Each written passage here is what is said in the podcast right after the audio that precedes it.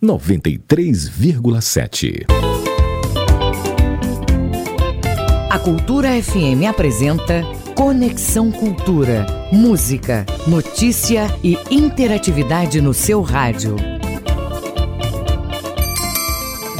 Opa, 8 horas 4 minutos. Olá, muito bom dia para você ligado com a gente no Conexão Cultura da Rádio Cultura FM do portal cultura.com.br.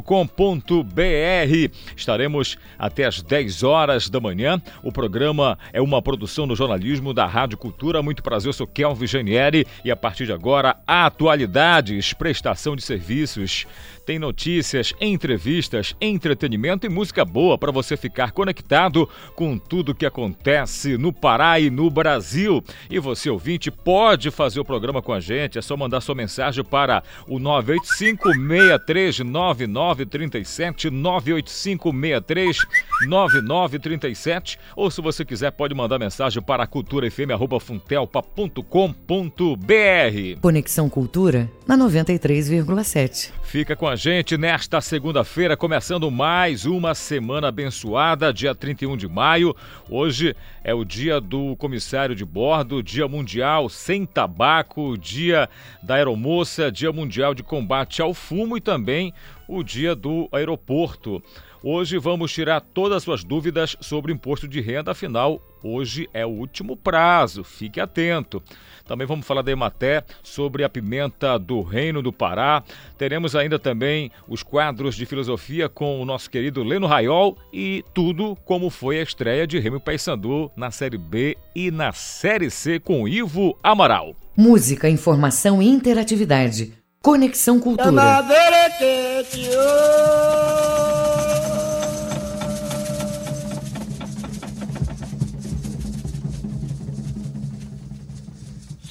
berequete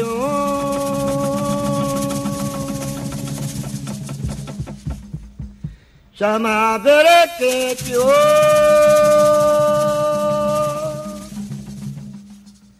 Chama verde.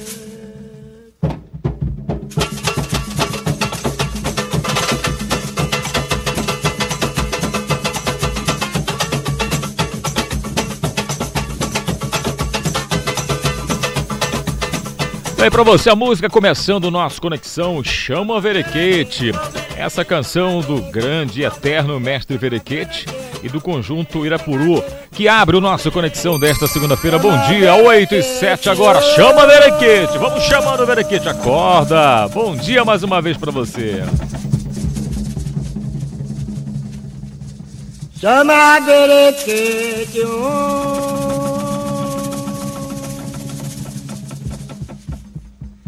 Chama berequete, oh.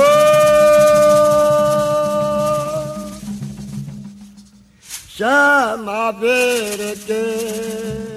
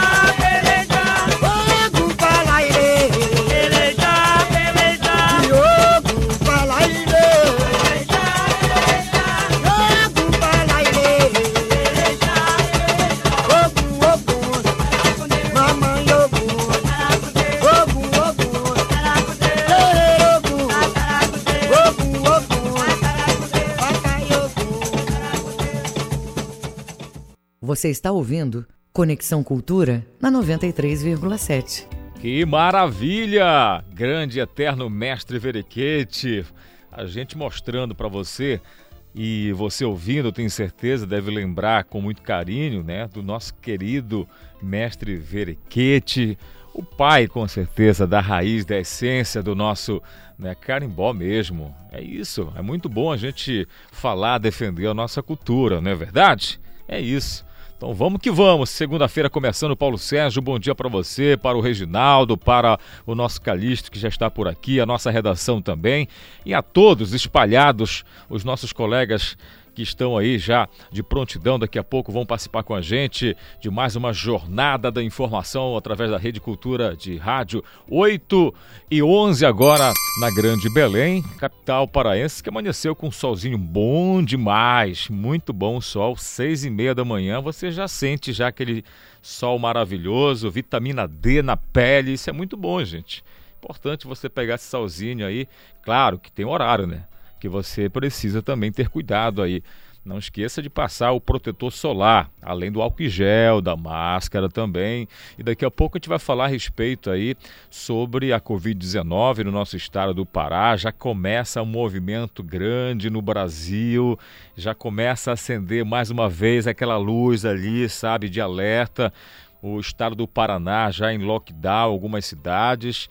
E aí a gente se preocupa isso porque, mais uma vez, a gente registra aqui no estado do Pará festas clandestinas, bares lotados, praias lotadas e isso não é legal porque a gente já viu essa cena antes e já sabe o resultado disso. Então é importante que você possa ter consciência. Vai sair agora aí da sua casa para o trabalho, não esquece de usar máscara, de usar o álcool em gel, manter aquele distanciamento social que é recomendado pela OMS, pelos profissionais da área da saúde que realmente entende da saúde, porque tem muita gente falando besteira por aí, criando fake news e que não entende de saúde.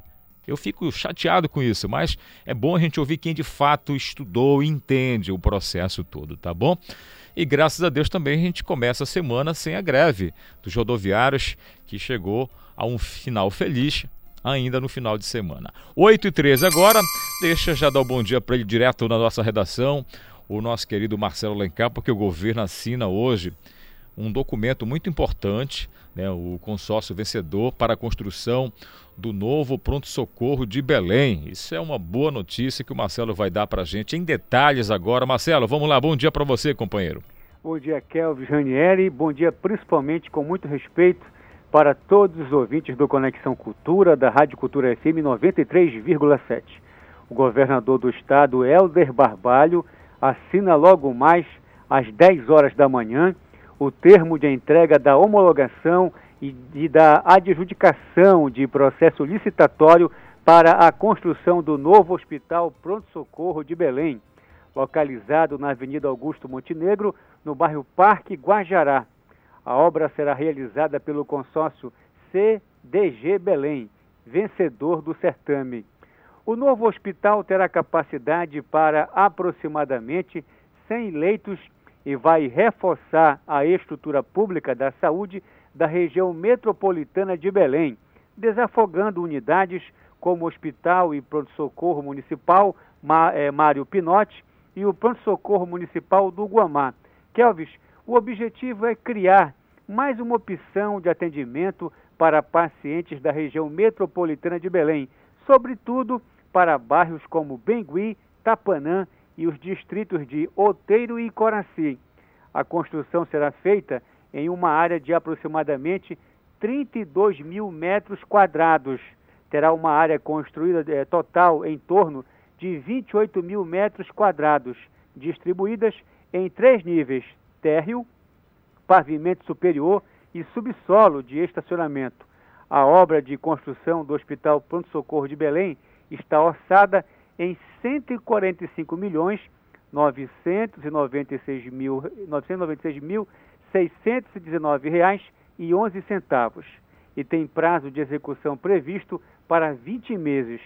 Os trabalhos devem ser iniciados nas próximas semanas e daqui a pouquinho, a partir das 10 horas da manhã, o governador assina a homologação e o encerramento da, da atividade está previsto para as, para as 11 horas da manhã.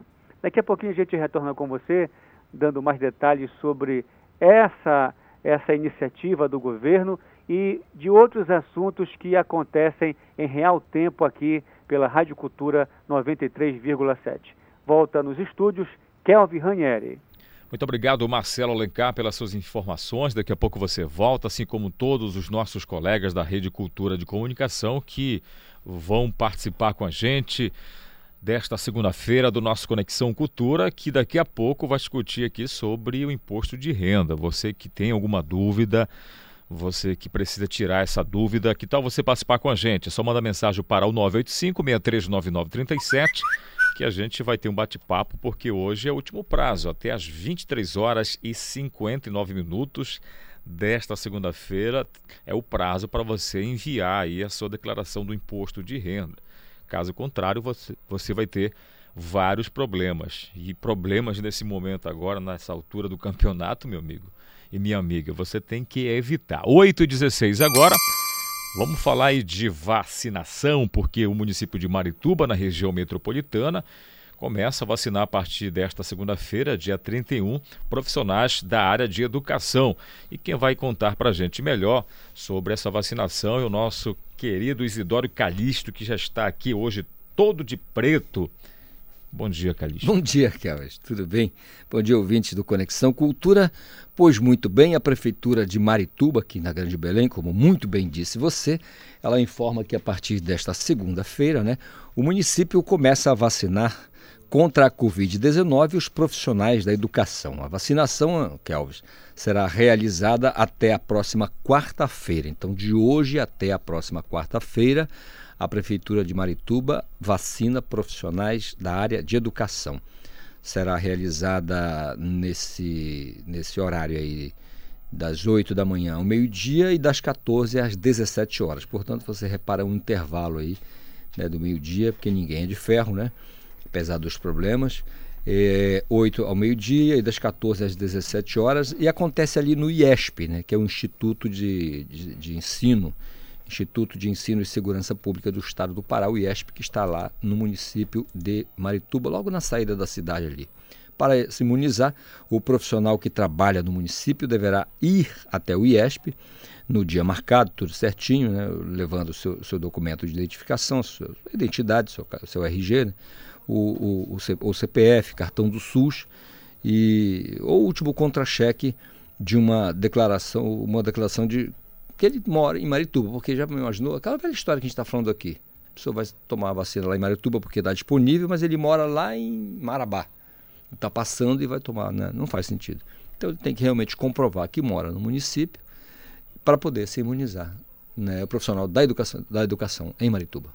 Pois é, uma discussão inclusive ampla, Calixto, em relação a isso. Eu estava até acompanhando uma entrevista do responsável pela vacinação aqui na capital Belém em relação aos professores, porque tem muita gente que mora no município de Ananindeua, mas trabalha na rede municipal de educação aqui na capital Belém. E aí?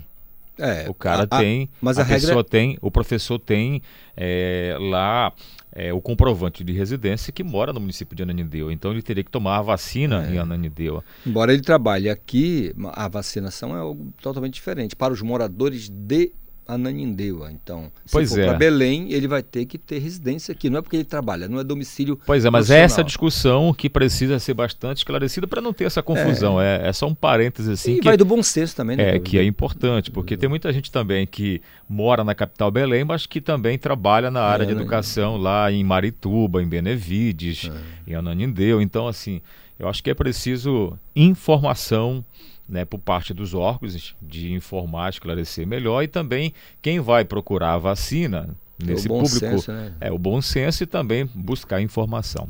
É só para contribuir com Certamente. o nobre colega Isidoro Calixto, que volta daqui a pouco com outras informações. 8 horas 20 minutos na Grande Belém.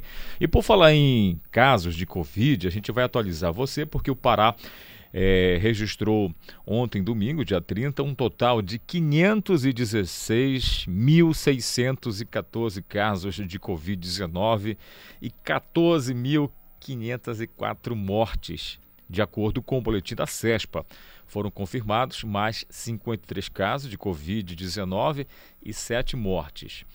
O Pará é, possui, então, nesse momento atual, 482.587 recuperados. Isso é muito importante também. São paraenses que, graças a Deus, estão com suas famílias. Em relação à ocupação de leitos na rede estadual, o Pará tem ocupação de 48% dos 775 leitos clínicos e 75% dos 552 leitos de UTIs Portanto, está aí o quadro atual sobre os casos de Covid-19 no estado do Pará. 8 e 21 agora, vamos para Salinópolis. Salinas, né? Que legal. Lá está o nosso colega, companheiro da comunicação, Jefferson Moraes, porque ele vai falar para a gente a respeito de educação no trânsito. Importante, porque nós sabemos que Salinópolis recebe muitas pessoas que chegam de várias partes do estado do Pará, também de fora do estado, e é preciso uma organização e principalmente consciência no trânsito. É isso, companheiro Jefferson Moraes, bom dia para você. Bom dia para você, Kelvin, bom dia a todos que estão acompanhando o Conexão Cultura. É, exatamente. Na manhã deste domingo, né, do último domingo, é, o João Veiga, coordenador de Educação do Trânsito, juntamente com a sua equipe, estavam fazendo um tipo de abordagem diferente aqui na chegada da praia do Atalaia, é que normalmente as pessoas chegam e passam direto para a praia, desta vez aí teve essa questão da consciência que é muito importante, importantíssima mesmo, porque você sabe que dentro do veículo também tem crianças, é, uma família inteira está ali, e a partir do momento que a criança ouve, pode se tornar um grande cidadão, cidadão de bem alguém que possa contribuir muito bem na sociedade futuramente, né? desde já quando aprende. Então, às vezes a criança surpreende de chamar a atenção do pai. Olha, pai, não pode isso. Eu vi isso na educação do trânsito. Olha, mãe, não pode isso. É algo muito importante, algo assim. Até presenciei isso ontem na chegada da praia do Atalaia. Também, Kelvis, olha só, é, avisar, não aos navegantes, mas sim aos motoristas, para quem vir para Salinópolis, que agora tem câmeras de monitoramento na questão da segurança, porque sempre, sempre tem aqueles engraçadinhos que costumam fazer ultrapassagem proibida, exagerar na velocidade, enfim, coisas assim que levam a pessoa ao prejuízo, tanto no bolso quanto para o corpo, né? Então a gente está aqui alertando para que as pessoas cheguem a Salinópolis, não possam exagerar aí também na questão da bebida. Se você for beber, entregue o carro para alguém que não esteja consumindo bebida alcoólica, tá? E a questão da segurança nas estradas aqui por conta das câmeras, também daquelas pessoas que costumam né, sair aqui da praia, chega ali na frente, estaciona em um local proibido, muitos já foram flagrados dormindo é, ao volante, o carro estacionado na beira da estrada e o perigo é constante, Kelvin. São quatro pistas, duas de ida e duas de vinda para a praia do Atalaia, da câmera de monitoramento agora para melhorar principalmente aí na alta temporada, porque a gente recebe um grande fluxo de veículos da capital, do estado inteiro e até de fora do estado, como bem você disse. É assim que está a situação aqui por Salinópolis. E por falar em Salinópolis, manhã ensolarada, praia, mar e sol, viu, Kelvis? E o final de semana, companheiro aí? Me conte. O final de foi semana intenso? foi bastante movimentado, viu? Bastante movimentado. É aqui pelas bandas de Salinas uma coisa muito legal, todo mundo ali mantendo a questão da distância, teve também a questão da prevenção, eles abordavam e falavam também da, da importância de usar máscara em locais públicos, enfim, uma coisa muito boa, muito legal. Quero aqui parabenizar o trabalho da equipe de educação do trânsito, que não somente falou propriamente do trânsito, mas também da questão da pandemia, Kelvis. João Veiga é a pessoa que estava à frente dessa operação na manhã deste domingo. E hoje eles estarão em Capanema. Legal. Muito obrigado pelas suas informações. É isso, então, povo que está em Salinas, que ouve a gente através da internet também, um grande abraço e bom trabalho para você, amigão. Ok, abraço. Valeu, Jefferson Moraes, direto de Salinópolis. Educação no trânsito. É muito importante você né, ficar atento a essa situação, porque a gente sabe que Acidentes acontecem a qualquer momento, mas muitos deles provocados. E aí, como disse o nosso colega lá de Salinópolis, Jefferson Moraes, às vezes a pessoa enche a cara de cachaça, nada contra. Acho que você tem total direito né, de tomar a sua bebida que você escolher aí, a sua festa que você estiver participando, mas é importante, se você for sair para esse tipo de coisa, peça um transporte de aplicativo ou de repente alguém que não bebe, porque aí você não vai estar apenas salvando a sua vida, mas a vida de outras pessoas também. Fora que você pode é, causar né, um dano também financeiro no seu bolso, porque se você não causar um acidente, mas se você for parado numa blitz, você vai ter que pagar aí né, uma multa e vai se complicar também aí na sua habilitação. 8h25 agora, vamos para a nossa redação, falar agora com João Paulo Seabra. João Paulo, bom dia para você. O Pará marca presença em um evento muito conhecido que já acontece no Brasil e a partir dessa segunda-feira começa então esse evento. Conta pra gente qual o evento e a participação do nosso estado do Pará. Olá, Kelvis, bom dia para você, bom dia também para os ouvintes do programa Conexão Cultura.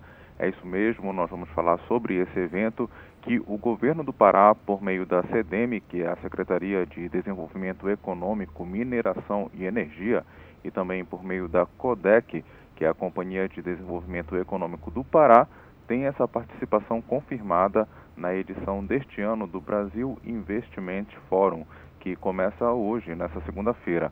E um dos principais eventos de atração de investimentos da América Latina, ele é uma oportunidade de contato direto com os investidores estrangeiros e executivos de grandes empresas brasileiras, que mais uma vez este ano serão apresentados as principais potencialidades aqui do estado do Pará para investimentos com destaque nas áreas da infraestrutura, logística, mineração, agronegócio, energia, bioeconomia e para os projetos que estão em curso no Estado que impactam diretamente na melhoria do ambiente de negócios. E no evento, Kelvis, uma equipe de profissionais da CODEC e da CDM estará disponível para atender todos os investidores em, uma, em um grande stand virtual exclusivo do Pará, onde os participantes poderão agendar reuniões, participar de chats ao vivo e também ter acesso a todo o conteúdo promocional de negócios do Estado, que também estará disponível para download. E serão apresentados projetos estratégicos como os das rodovias e portos, que têm como objetivo a melhorar a infraestrutura do Estado para os próximos anos. Por isso, a expectativa é ter contato com grandes investidores nacionais e estrangeiros e também com fundos de investimento, fundos soberanos, entre outros. E no âmbito das políticas públicas, Kelvis, o Pará possui atualmente 149 empresas incentivadas pelo governo dentro da política de incentivos fiscais para o aumento da produção, geração de empregos e verticalização da indústria na Amazônia. E na última edição, que foi em 2019, o fórum contou com mais de 600, é, mais de 1.600 participantes e presença de 58 países. Direto da redação, João Paulo Seabra para o programa Conexão Cultura, segue no comando Kelvin Janieri. Muito obrigado, João Paulo, pelas suas informações. Daqui a pouco a gente volta com outras informações para você aqui no nosso Conexão Cultura. Lembrando que daqui a pouco você vai ficar sabendo um pouco mais, porque hoje é o último prazo para você fazer a sua declaração do imposto de renda. Então, se você tem alguma dúvida aí que você gostaria de perguntar para o nosso convidado, ou de repente você pode até entrar ó, aqui através do telefone ao vivo e fazer sua pergunta. Você manda mensagem para a gente para o 985 639937 37 985 639937 que a gente vai repassar para o nosso convidado ou a nossa convidada aqui no nosso Conexão Cultura. 8h29 agora, vamos fazer o nosso primeiro intervalo. Daqui a pouco a gente volta com mais Conexão Cultura. Estamos apresentando Conexão Cultura.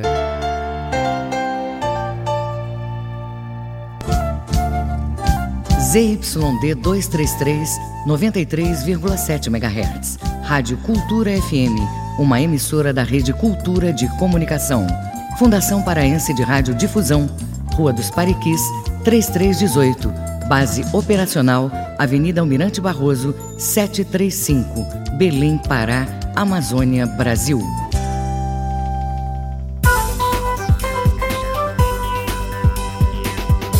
Voltamos a apresentar Conexão Cultura. De volta com o nosso Conexão Cultura e a gente já volta direto com o nosso querido Isidoro Calixto, porque olha só, uma obra interdita um trecho da Avenida Fernando Guilhom a partir desta segunda-feira aqui na capital Belém. É uma informação importante para você que está no trânsito, é isso, Calixto? Verdade, Kelvis, usando aqui ah, como base aqui o pessoal do G1 que é, é, deu a notícia, né? A Fernando Guilhom, avenida movimentada, importantíssima, deve ser interditada hoje entre as travessas 9 de janeiro e 14 de março para serviços é, feitos aí pela Secretaria Municipal de Saneamento, a CESAM. A travessa 3 de maio também deve ser fechada até a Fernando Guilhom, de acordo com a CESAM uh, será iniciado o início de recuperação de erosão às margens do canal lá da avenida. A obra, segundo a CESAM, vai utilizar máquinas pesadas para a movimentação de aterro. Por isso, a interdição deve ocorrer a partir das 6 horas, né? já ocorreu, portanto, nessa segunda-feira, e deve durar uma semana. Então, o pessoal da, do bairro do Jurunas, nas mediações da Fernando Guilhom, tem que ficar atento na passagem da Fernando Guilhom, porque sempre causa aquele transtorno, mas um transtorno necessário, porque a gente sabe que a obra é muito importante no sentido de melhor é, organizar o trânsito e, e é, favorecer todo mundo, tanto o motorista quanto o motociclista, o ciclista, o pedestre, enfim, todo mundo que trafega ali naquela área da Fernando Guilhom. Tá aí então a dica para você que de repente nesse momento está no trânsito, você que costuma pegar esse trecho aí, então fica aí para você a atenção. 8h31 agora. É Calixto, você gosta de pimenta do reino? Na comida? Utiliza esse produto? É, Kelvis, a pimenta do reino é uma das especiarias mais antigas e mais caras do planeta Terra.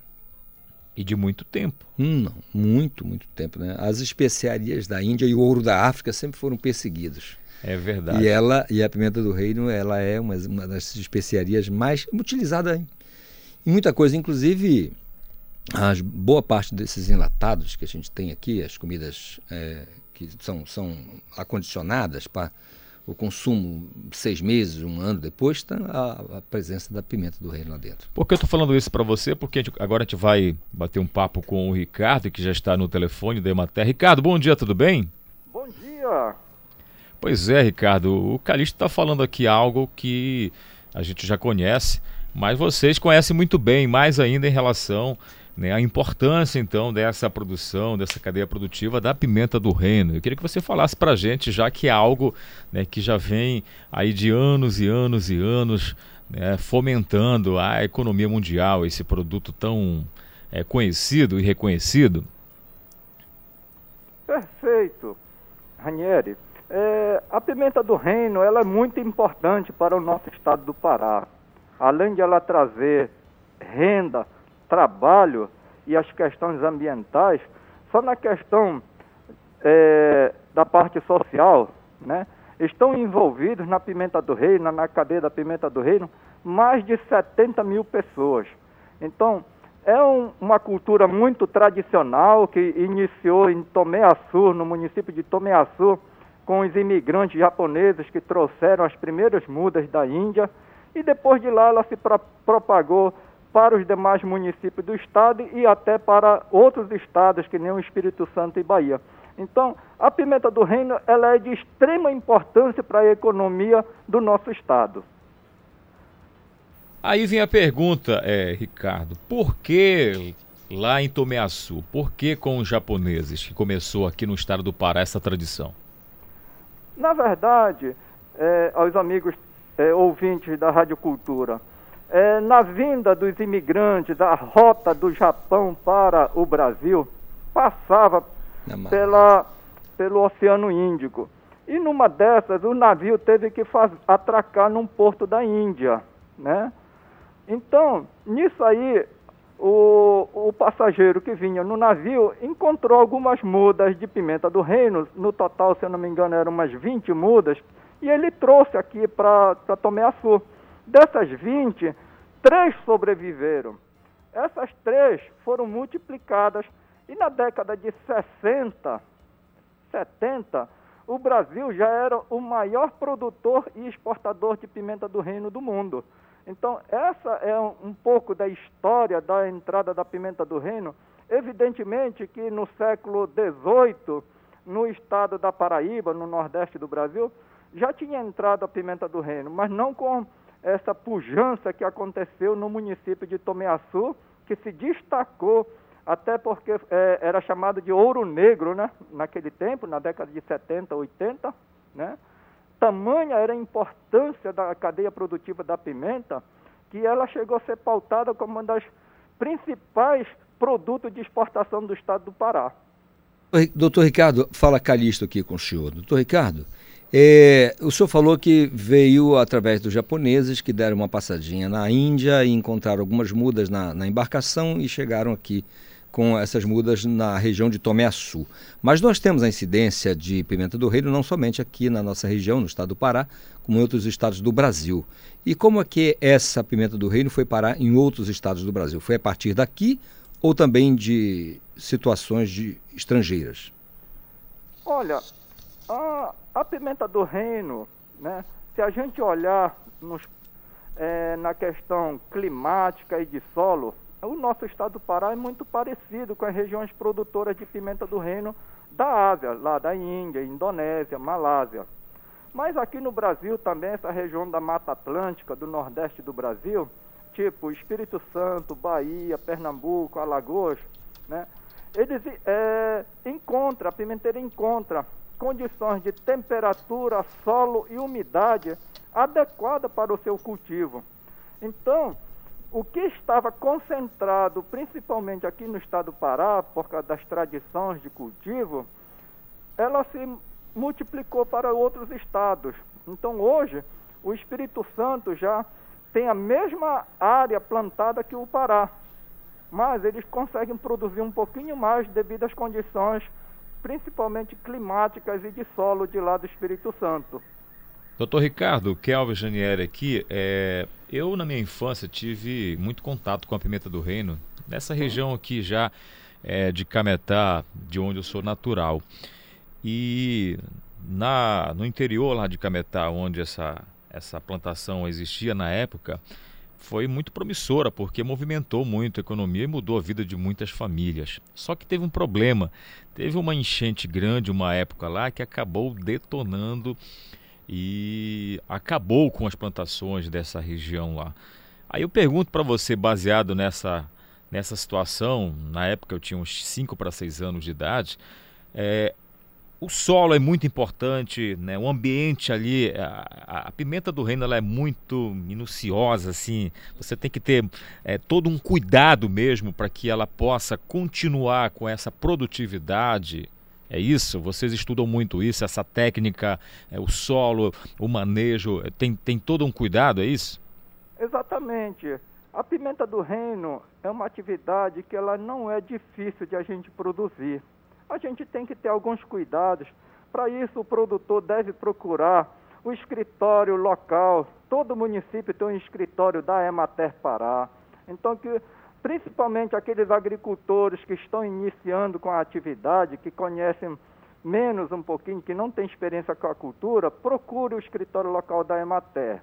Mas assim, a pimenta do reino, ela se adapta em vários tipos de solo. O que ela não gosta, né, ela não aceita, é que nem o senhor falou, teve uma enchente. Se ficar muito tempo submerso ou numa área encharcada, a planta, como é de área, área de solo é, que não fica encharcado, nesse caso aí ela vai sofrer muito, vai apodrecer as raízes.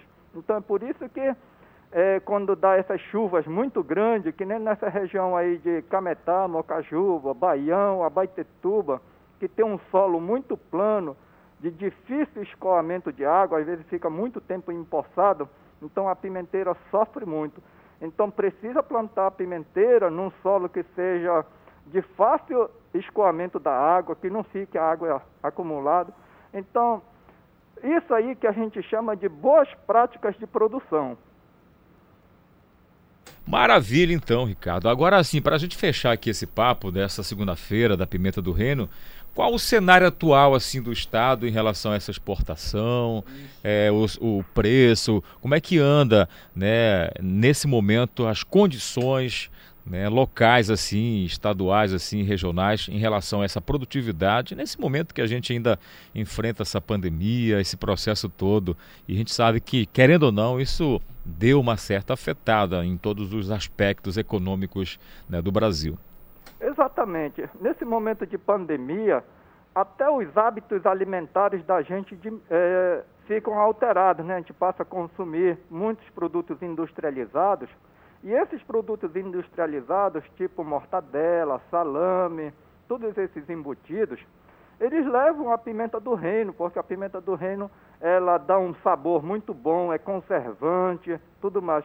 Então, cada vez mais a nossa pimenta do estado do Pará, ela tem sido requisitada no mercado mundial, né? Até porque a nossa pimenta, ela é secada na lona ao sol, não é utilizando madeira para provocar o calor para secar. Então, hoje a nossa pimenta ela é sustentável porque a gente usa energia solar, né? É seca na lona. Agora, nós cada vez mais temos que melhorar a qualidade da nossa pimenta. Então, a Emater, fazendo parte de um grupo de trabalho coordenado pela SEDAP, em que está a Embrapa, a Depará, Ministério da Agricultura, Associação Brasileira dos Exportadores e Produtores de Pimenta, nós estamos fazendo uma campanha, um trabalho junto aos principais municípios produtores, inicialmente, e depois nos demais municípios, para a gente aprimorar e melhorar a qualidade da nossa produção. Porque cada vez mais o mercado consumidor fica mais exigente. Então, nós temos que também e melhorando a nossa qualidade da nossa pimenta, que ela já tem boas características, mas a gente cada vez mais tem que ir aprimorando para satisfazer né, o desejo, né, a necessidade do consumidor final. Então hoje a pimenta do Pará ela tem uma qualidade excepcional, tem uma perspectiva muito boa, né? Ano passado o preço estava menor, Hoje ela dobrou já de preço, porque existe um ciclo de mais ou menos 10 em 10 anos, tem essa subida e baixa de preço. Então nós estamos vivendo um momento que está iniciando o aumento do preço, melhora no preço. Então, é dessa forma que nós da Emater Pará, junto com o grupo de trabalho coordenado pela SEDAP, nós estamos fazendo um trabalho intenso, né, junto aos agricultores, para que a gente melhore cada vez mais a qualidade do nosso produto. Só para a gente finalizar aqui, doutor Ricardo, essa cadeia produtiva da pimenta do reino aqui no estado do Pará envolve quantas famílias, mais ou menos, vocês têm esse levantamento? Porque é um impacto considerável na economia, é, positivo, posso dizer assim, positiva, em relação à nossa produtividade e esse movimento econômico também que é, gira em torno da produção da pimenta do reino. Exato. Olha, nós temos no estado do Pará em torno de 15 mil a 16 mil hectares de pimenta do reino plantada. Imagina cada hectare de, de pimenta do reino envolvendo uma família, né? o casal mais um filho. Né? Então, isso aí no período normal. Agora, no período da safra, no período da colheita, isso aí vai para mais de 70 mil pessoas envolvidas nesse processo. Então ela gera muita renda, gera trabalho, né? movimenta o comércio dos municípios, movimenta o comércio de insumos, né? de adubo, né? de, de, de, que vende materiais de tipo enxada, terçado, movimenta também as concessionárias de carro, tratores. Então, é uma atividade que gera, circula muita renda no município e no estado do Pará. Muito legal. Doutor Ricardo, muito obrigado. Doutor Ricardo, que é engenheiro agrônomo da Imaté, falando com a gente ao vivo sobre a cadeia produtiva e o cenário atual, que é promissor. Mais o ano da pimenta do reino. Muito obrigado, desejo uma semana abençoada e bom trabalho para vocês da Emater, tá bom? Obrigado. A gente aqui da Emater que agradece essa oportunidade de estar se comunicando, né, socializando as informações com o público da Rádio Cultura. Obrigado a todos. Valeu, doutor Ricardo. 8h44 agora, 8 horas 44 minutos. Vamos fazer contato, conexão já com o nosso querido Miguel Oliveira, direto lá de Santarém. Miguel, você gosta da pimenta do reino, Miguel? Bom dia, Kelvin. Bom, Bom dia, ouvinte do Conexão. Olha, quando fala em pimenta, vem logo a lembrança do sabor, né? Sim, e do aroma, né? É verdade. Bom prato, não pode dispensar a pimenta do reino. Olha, Kelvin, muito importante essa participação do Dr. Ricardo da Emater. Eu gostaria de acrescentar que Santarém é um polo de produção de pimenta. Ah, legal. Além desse que ele se referiu. E aqui há um detalhe muito importante também, é que durante a safra da pimenta, é, realmente movimenta o comércio, movimenta a economia local. A gente nota, os comerciantes, eles já ficam esperando da safra da pimenta, quer dizer, toda a produção aqui da região, ela já é vendida antecipadamente, entra um dinheiro é, para o bolso dos produtores, né, e eles vão ao comércio. Então, essa expectativa, olha, a safra da, da pimenta, tem dinheiro, vai ter venda. Realmente, o doutor Ricardo tem razão, a pimenta movimenta uma parte da economia em um período do ano aqui em Santarém, que é um polo produtor de pimenta do reino, acrescentando, Kelvis, de que o preço da pimenta tem cotação internacional, ele é cotado pela Bolsa de Chicago. Eu conheço um pouco de pimenta, viu, Kelvis? Legal, que bom, Miguel, que bom, porque realmente é movimentada essa cadeia produtiva da pimenta do reino. Mas vamos falar então dos preparativos, da programação de aniversário aí dessa cidade bela, maravilhosa que é Santarém, que para mim é uma cidade que dispensa é, comentários porque a gente sabe da grandeza e a importância que Santarém tem para o nosso estado do Pará, para o Brasil de modo geral. Conta pra gente aí como está essa programação de aniversário de Santarém. Kelvis, olha, em 1661, né, no dia 22 de junho, o padre luxemburguês Felipe Bettendorf, né, ele fundou a aldeia do Tapajós, que hoje é, a cidade de Santarém. Né? Santarém, Cametá e Belém são os municípios mais antigos do estado. Santarém é, vai comemorar 360 anos de fundação. De fundação. Não como município. O município tem menos, mas de fundação são 360 anos. Tem uma programação que já começa amanhã, dia 1 de junho, com a abertura da Semana Municipal do Meio Ambiente.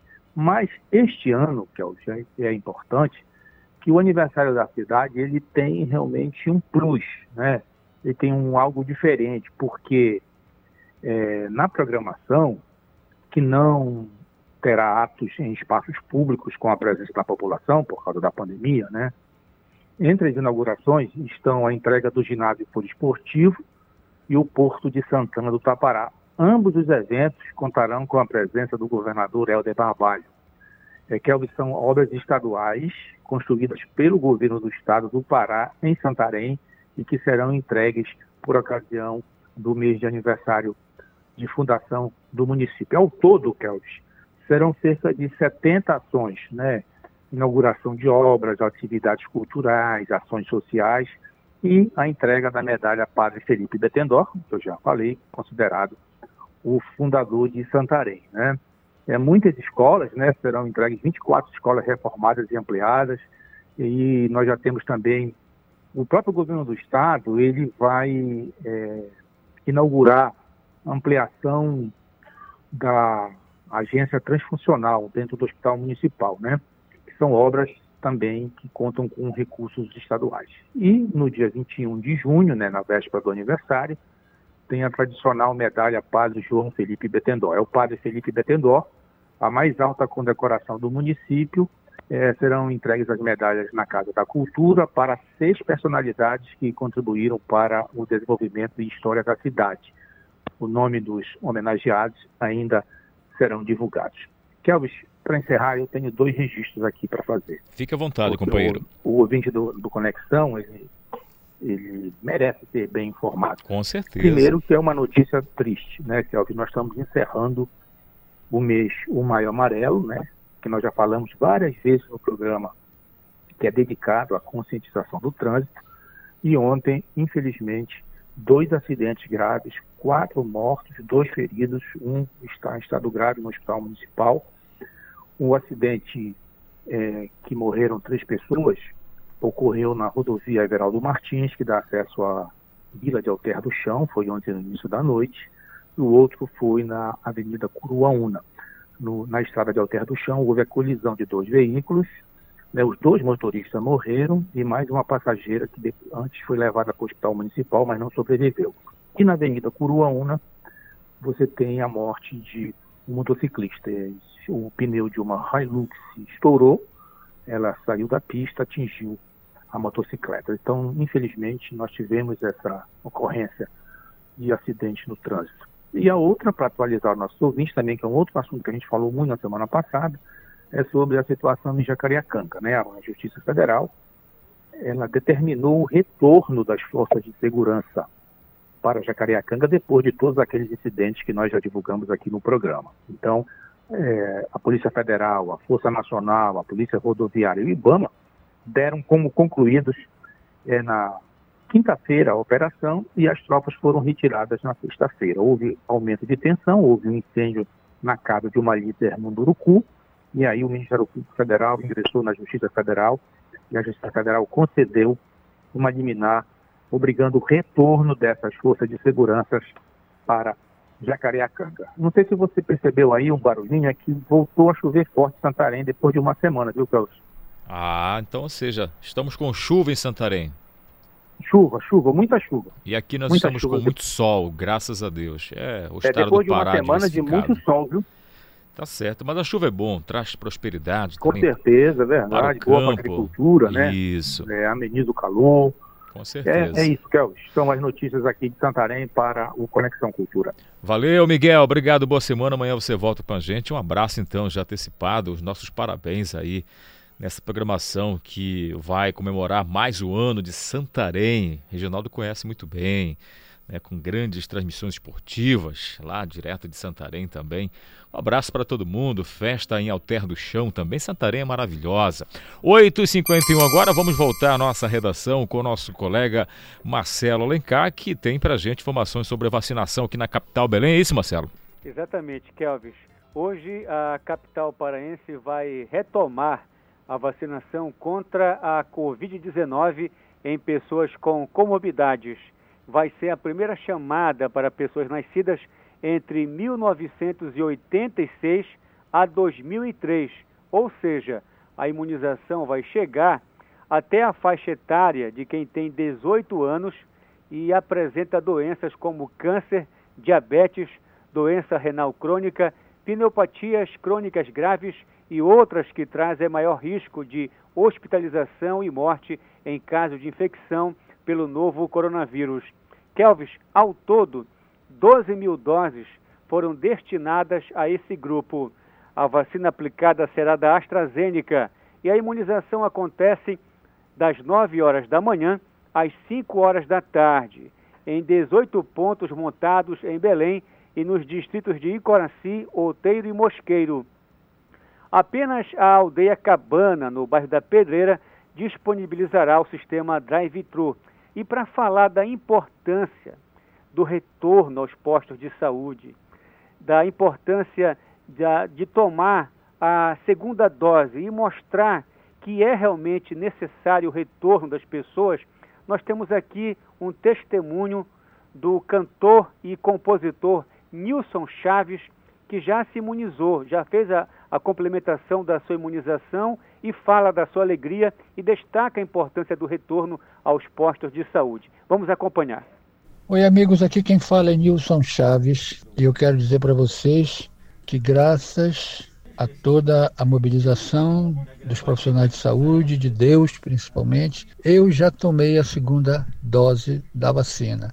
E sugiro e afirmo aqui que é fundamental que todos possam tomar essa segunda dose, porque, claro, ela não vai te, te evitar do Covid, mas vai te preparar, porque se caso tenhas alguma coisa com Covid, é, as reações serão muito pequenas, porque você está protegido pela dose da vacina. Então pense na segunda dose, segunda dose sempre, tá? Assim como eu já tomei, espero que todos vocês tomem também. Um abraço. Está aí a importância é, de voltar aos postos de saúde para tomar a segunda dose. O Nilson Chaves, é, infelizmente, né, ele também foi afetado é, pelo coronavírus, teve momentos muito delicados, muito sérios aí na, é, na, na área da, da hospitalização, mas deu a volta por cima e está aí contando a sua história e fazendo essa, esse apontamento para que as pessoas retornem aos postos de saúde para tomarem a segunda dose. Kelvis, amanhã será a vez da segunda dose dos profissionais de saúde que trabalham em hospitais, sendo 9 mil doses. Nesta quarta-feira, dia 2, acontece uma nova chamada para o grupo de comorbidades, segunda chamada, e pessoas com deficiência permanentes, terceira chamada, que nasceram em 1962 a 2003, com 3 mil doses destinadas. Nesta quinta-feira, dia 3, vai começar a imunização das pessoas com idade é, por idade, sem comorbidades, nascidas em 1962, com 9 mil doses. Já na sexta-feira, dia 4, serão destinadas 10 mil doses para os nascidos em 1963. São 18 pontos de vacinação que podem ser conferidos no site agenciabelém.com.br ou em coronavírus.saude.mg.gov.br barra vacinômetro. Marcelo Alencar para o Conexão Cultura retorna no comando Kelvis Ranieri. Muito obrigado, Marcelo Alencar. E a gente já vai direto para o nosso quadro de toda segunda-feira de filosofia, aqui no, no, Conexão Cultura, com o nosso querido Leno Raiol. Professor Leno, bom dia para você. Bom dia, Kelvis Ranieri. Bom dia, ouvintes do Conexão Cultura. Eu sou Leno Raiol, filósofo da Nova Acrópole. Muitas vezes, levados pela ansiedade e pela pressa porque temos que fazer várias coisas, temos a tendência a descuidar dos pequenos detalhes da nossa ação. Possivelmente porque pode parecer que os detalhes não têm importância. Pensamos que o importante é fazer o que precisamos da forma que for possível e que isso já é suficiente. Mas isso não é verdade. É importante fazer o que precisamos, sim, mas tão importante quanto fazer algo é fazê-lo bem. E isso significa fazê-lo em todos os seus detalhes, os que correspondam a ele no espaço e no tempo adequado. Significa fazer as coisas no lugar adequado, envolvendo adequadamente as pessoas, com os meios adequados e usando o tempo correto, respeitando os prazos. Já pensaram que um carro moderno e muito caro com um motor potente pode ser parado por um simples prego que fure o pneu?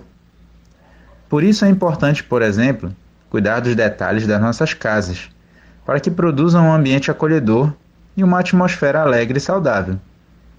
Um engano de uns poucos milímetros nas prateleiras pode deixar um aspecto muito ruim no espaço. Também é importante respeitar prazos estabelecidos. O fato de não entregar um trabalho a tempo ou entregá-lo fora do prazo, pode significar que tudo que se fez foi inútil e não está, de fato, entregue algo que fizemos no tempo certo, mas ainda falta um detalhe, pois esse pequeno detalhe, embora seja só um, faz a essencial diferença entre um trabalho bem realizado e um trabalho pela metade, ou seja, medíocre. Já nas relações humanas, os pequenos detalhes são ainda mais importantes porque se referem a almas cuja sensibilidade é igual à nossa. Todos necessitamos de um carinho que se expresse em um detalhe. É bom recordar aniversários e outras datas importantes com um presente. Às vezes, é fundamental um abraço fraternal ou um sorriso amistoso quando uma pessoa teve um problema ou está mal. É necessário que nos conscientizemos cada vez mais e melhor da importância que podem ter os pequenos detalhes. Por desatenção, podem ser provocadas muitas dores desnecessárias e mais interpretações, que depois serão mais difíceis de solucionar. Tenhamos, pois, atenção aos pequenos detalhes, porque eles serão a joia de ouro, o toque de mestre das nossas ações, o que transforma uma coisa simples e cotidiana em algo mágico e essencialmente humano. Eu sou Lennon Raiol, filósofo da Nova Acrópole Belém. Siga a gente no Facebook, arroba Nova Acrópole Belém. Até a próxima semana. É com você, Kelvis. Valeu, professor Leno Raiol, com o nosso quadro de filosofia toda segunda-feira. E é isso, né, gente? Os pequenos detalhes fazem toda a diferença na nossa vida. Às vezes você não dá muita importância.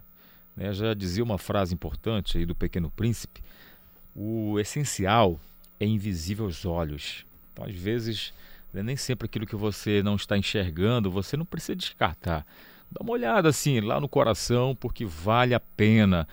Tudo vale a pena, Paulo Sérgio, quando a alma não é pequena. Nove horas, já voltamos com mais Conexão Cultura. Estamos apresentando Conexão Cultura.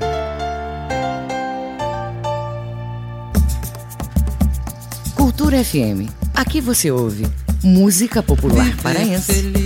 Feliz, viver contente, tudo faria nesse instante pra te ver feliz. Música popular brasileira. Maria, Maria é um dom, uma certa magia, uma força que nos alerta.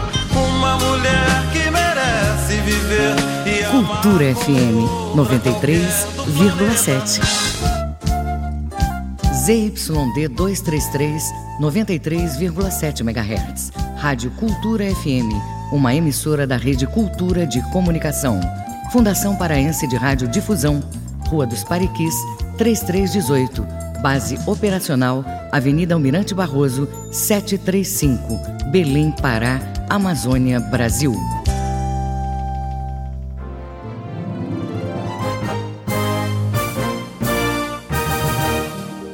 Sinfonia 93. Segunda, 8 da noite, na Cultura FM.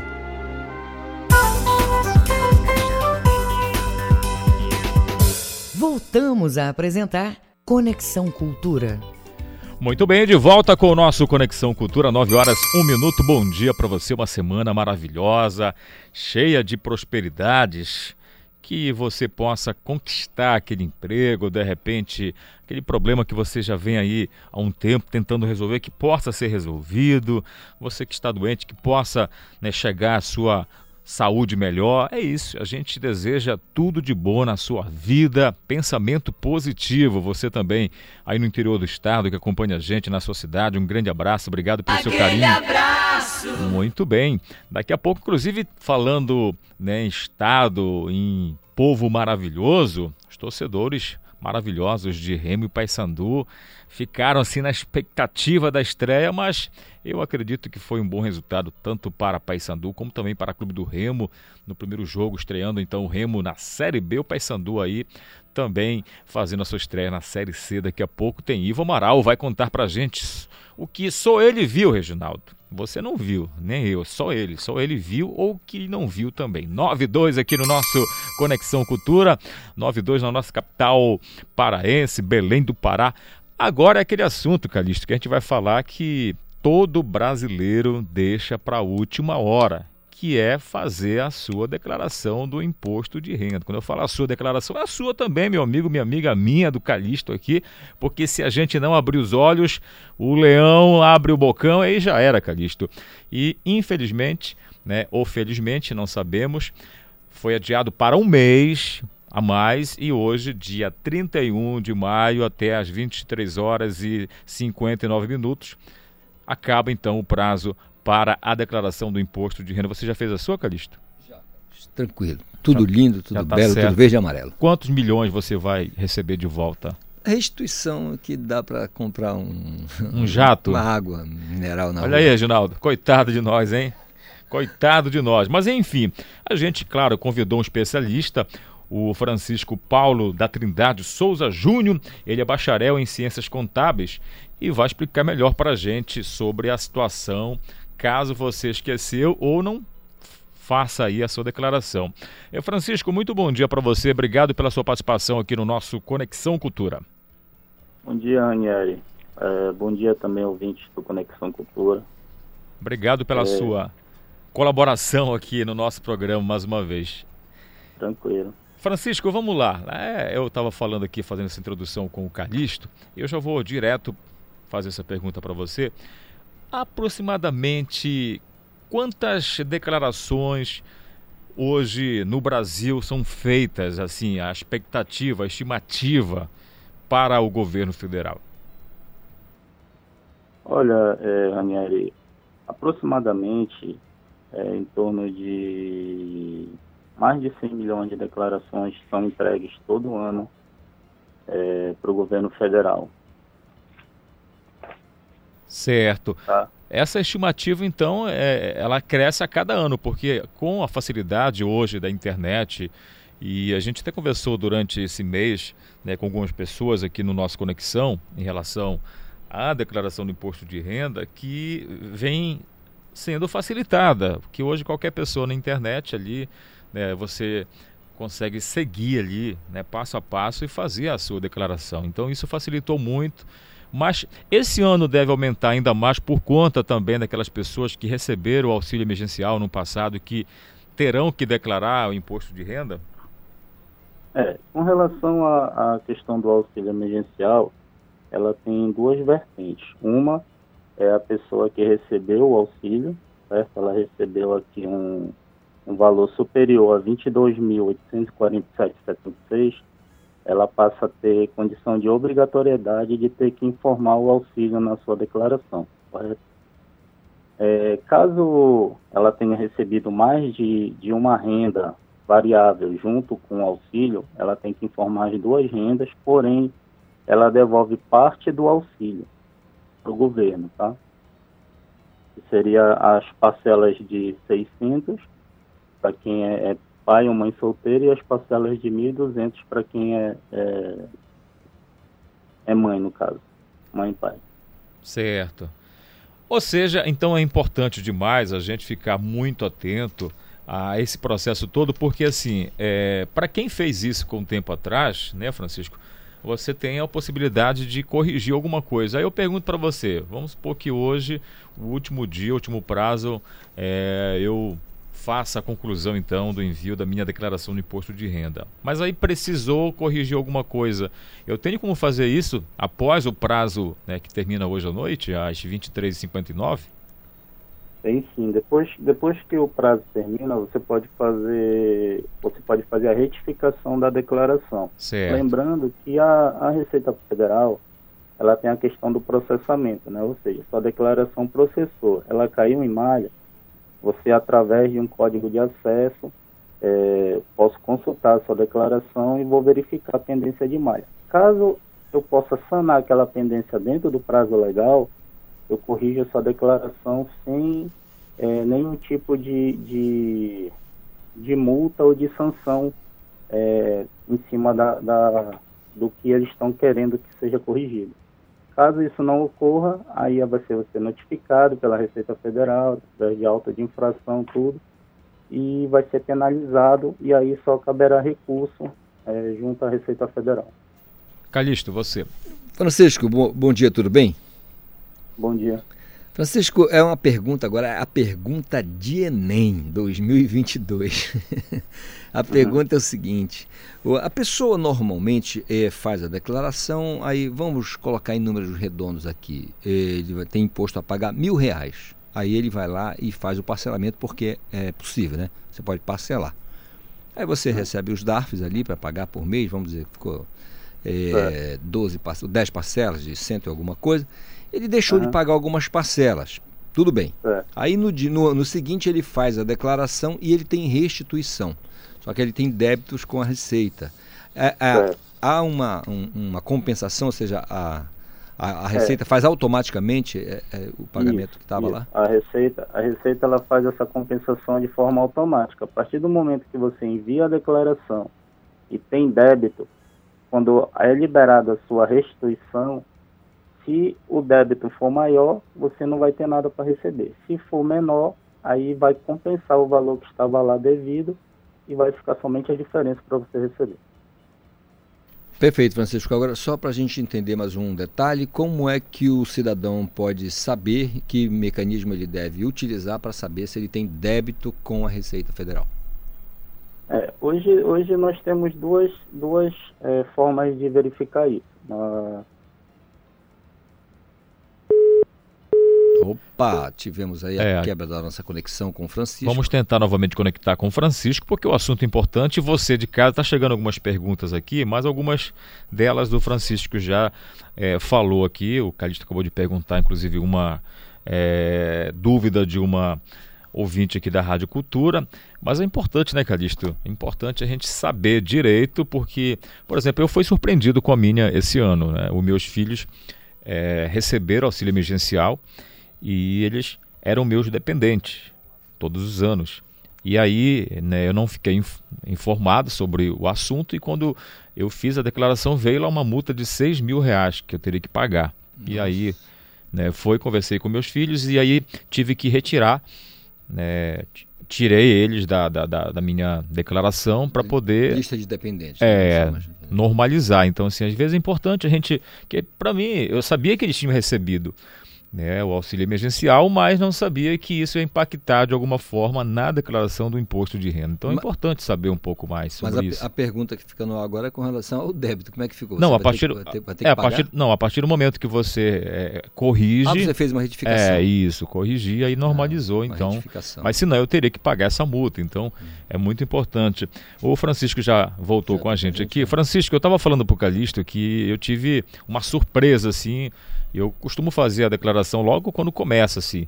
Eu já logo uhum. né, procuro um escritório de contabilidade e já tento fazer. É. E eu estava dizendo para ele que todos os anos eu colocava meus filhos né, como dependente nessa declaração do imposto de renda. E eles receberam no passado o auxílio emergencial, que foi a primeira pergunta que eu né, fiz para você. E aí na hora uhum. veio uma multa de 6 mil reais para eu pagar. Então eu tive que é.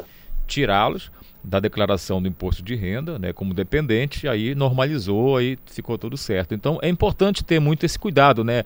Conhecer um pouco, analisar para não ter surpresas desagradáveis depois, né?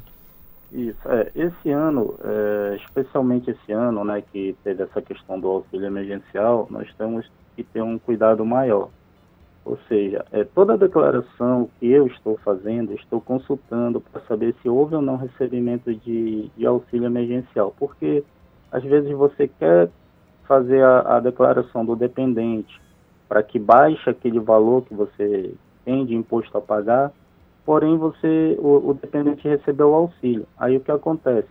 O DAF ele vai ser gerado a multa, no caso por a, a devolução do auxílio, ela vai ser gerado pro dependente entendeu? Não para não para você. Caso você não tenha recebido e o dependente recebeu, aí o DAF vai ser gerado no CPF do dependente.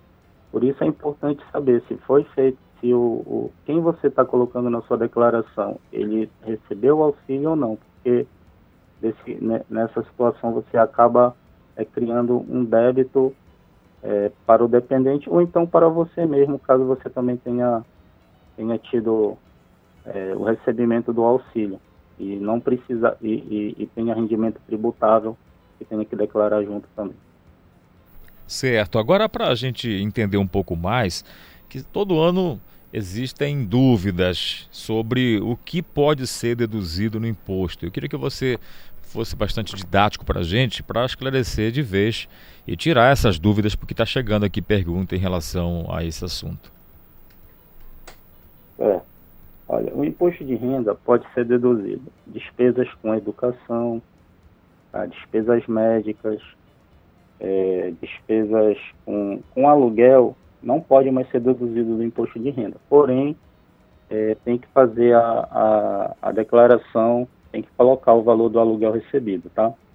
Outra coisa também que, que não está mais na, na, na questão da dedução é o empregado, é o empregado doméstico. Antes se podia deduzir, porém agora desde 2020 é, foi retirada essa questão da dedução. Então, curso de inglês, vestibular, autoescola, nada disso pode deduzir. Então, fica mesmo a questão da, das despesas médicas, despesas com dentistas, odontólogos e outras situações aí que pode ser usada para baixar o imposto a pagar. Maravilha. Então, é ficar atento a tudo isso. Vamos lá para as penalidades para quem de repente não conseguir enviar hoje no último prazo, no último minuto, a declaração do imposto de renda. É. A pessoa que não enviar a declaração de imposto de renda dentro do prazo, ela está sujeita a, a penalidades, uma multa, né, que é de 165 reais, é, pelo não envio da declaração dentro do prazo e também ficar com seu CPF pendente de regularização, né? Ou seja, vai dar problema aí para quem recebe através de, de, de banco, outras situações que, que o CPF vai impedir essa, essa, essas movimentações na sua conta. Então, enquanto não, não, não regularizar a, essa pendência, a pessoa não consegue é, manter a, a vida. Eu, eu só um, uma aspa, eu sempre costumo dizer assim, todos deveriam declarar, independente de, de ser obrigado ou não. Por quê? Em algum momento da sua vida você vai precisar, né? Seja para um financiamento, seja para um, um consórcio, seja para qualquer coisa que você vai fazer que envolva atividade financeira, você vai ter que apresentar uma declaração de imposto de renda que praticamente são documentações de prática solicitadas pelos, pelas, pelas entidades financeiras. Perfeito, fica a dica então. Quero agradecer a sua participação, Francisco Paulo, que é bacharel em ciências contábeis esclareceu é. muita coisa boa para gente e, e, aquela máxima, né? Não deixe nada para cima da hora, porque hoje poderá ter aquele desconforto de você acessar a página lá na internet, a internet né, não colaborar ou de repente, né, devido ao acesso em massa também, ficar lento o sistema. Então isso tudo atrapalha um pouco e aí você pode ter uma surpresa ruim. Não é isso, Francisco? É. Então tá bom, Ranieri. Eu que agradeço aí aos ouvintes da Rádio Cultura. Ainda dá para enviar a declaração, né? Dá pra, dá, são 9 horas da manhã, ainda temos até as 23 horas e 59 minutos. Então, é, quem quiser enviar a declaração, não sei se eu posso deixar aqui meu, meu pode, fica à vontade, pode, pode deixar é, à vontade. O número é 982528187 e aqueles que tiverem interesse de enviar a declaração, a gente ainda está fazendo aqui. Pode ser via WhatsApp, a documentação, pode ser via presencial, nós, nós estamos aqui prontos a, a atendê-los e a diminuir aí esse esse, sofri... esse sofrimento. É. tá certo, Francisco. Bom trabalho para vocês que hoje eu tenho certeza que vai ter bastante, tá bom? Um abraço tá e bom, boa então, semana. Né? Obrigado. Valeu. Paulo Sérgio, cuidado com a boca do leão, Reginaldo, vocês que ganham muito, que têm um alto salário, muito cuidado né, vamos declarar o imposto de renda. O Calixto já recebeu, inclusive, o Calixto foi o primeiro a receber já né, de volta aí né, esses milhares aí que ele, segundo ele, recebe todos os anos. 9 e 17 agora, brincadeiras à parte, o assunto é sério, gente. Até às 23 horas e 59 minutos você tem o prazo aí, o limite, né? Prazo final para a declaração do imposto de renda. Cuidado com as fake news. Tem muita gente falando assim: ah, não, porque tem mais um mês. O mês que foi dado de prazo foi esse. Até hoje, 31 de maio. Então, fique atento, tá bom? 917, por falar em dinheiro, deixa aí aqui com o João Paulo Seabra, direto da nossa redação ao vivo. João Paulo, mais uma vez, bom dia para você, porque o auxílio emergencial né, está sendo pago para beneficiários do Bolsa Família com o NIS zero, é isso? É isso mesmo, Kelvis. Mais uma vez, bom dia para você, também para todos os ouvintes do Conexão Cultura e os beneficiários do Bolsa Família, com o número de inscrição social UNIS terminado em zero, recebem hoje a segunda parcela do Auxílio Emergencial 2021. Os recursos podem ser movimentados pelo aplicativo Caixa Tem, por quem recebe pela conta Poupança Social Digital, ou podem ser sacados por meio do cartão Bolsa Família ou do cartão Cidadão. E com esse depósito, a Caixa Econômica Federal conclui o pagamento da segunda parcela aos participantes do Bolsa Família. O recebimento dos recursos segue o calendário regular do programa social, pago nos últimos 10 dias úteis de cada mês. E a primeira parcela começou a ser depositada no último dia 18, conforme o dígito final do NIS. E em caso de dúvida, é sempre bom deixar aqui, a central telefônica é o 111 o 111 da Caixa, que funciona de segunda a domingo, sempre de 7 horas da manhã até as 10 horas da noite. Além disso, o beneficiário também pode consultar o site que é auxilio.caixa.gov.br. E lembrando, Kelvis, que o auxílio emergencial foi criado em abril do ano passado pelo governo federal para atender pessoas vulneráveis que foram afetadas pela pandemia de Covid-19.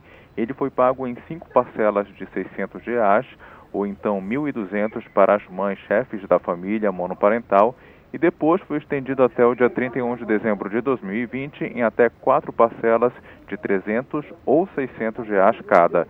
E neste ano, a nova rodada de pagamentos durante quatro meses prevê é, o de 150 até 350 reais, dependendo do perfil.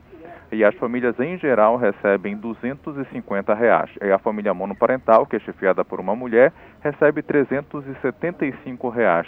E as pessoas que moram sozinhas recebem 150 reais. Direto da redação, João Paulo Seabra para o programa Conexão Cultura, segue no comando Kelvin Janieri. Muito obrigado, João Paulo. Nossa redação está animada hoje, hein, João Paulo? Enquanto você falava aí, até peço desculpa para os nossos ouvintes, o povo falando alto demais, mas é uma redação. O pessoal fala assim, mas está barulhento, Kelvin, mas é a nossa redação. O povo fala mesmo, é assim mesmo. E a notícia ao vivo chegando para você, direto aqui do nosso Conexão Cultura, para você de casa, de repente você que está nesse momento no trânsito, dando aquela volta, essa carona para gente muito especial. A gente agradece você que está nesse momento nos ônibus também, que graças a Deus, depois de um impasse, normalizou no final de semana a greve dos rodoviários, terminou com um final feliz. Graças a Deus, porque foram dois dias bastante complicados para quem de repente precisou utilizar o transporte público aqui na capital, Belém.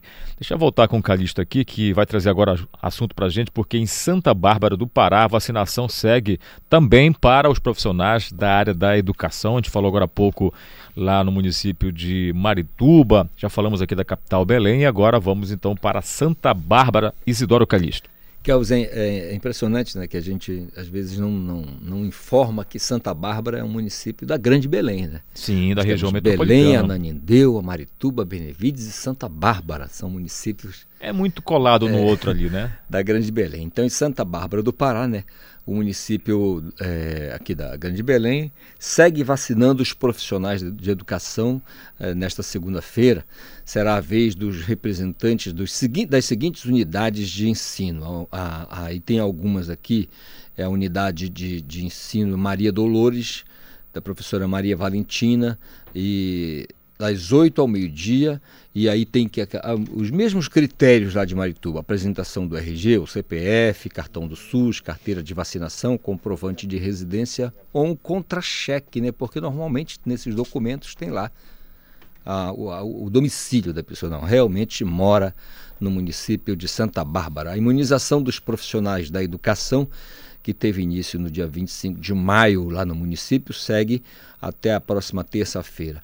E isso aí é, é, mais ou menos como acontece nos municípios, nos outros municípios da Grande Belém. É a prefeitura recebendo as doses de vacinas, que são naturalmente distribuídas a partir da CESPA, quando o Estado recebe, manda para esses municípios, eles precisam estar com esse plano de vacinação muito afinadinho ali, porque a gente sabe que tem toda uma, uma preocupação com a, a a vacina, né? ou seja, ela está condicionada no local certo, a temperatura certa, não pode demorar.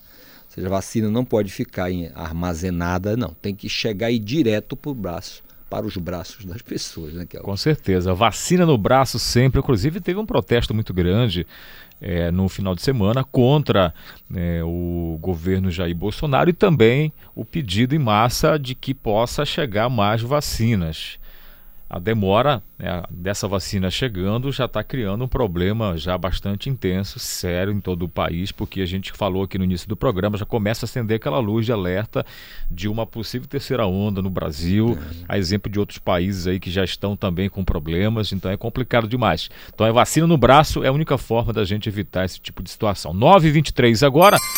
Deixa eu chamar o nosso querido Manuel Alves com o esporte olímpico aqui no nosso Conexão Cultura. Bom dia, Manuel. Esporte.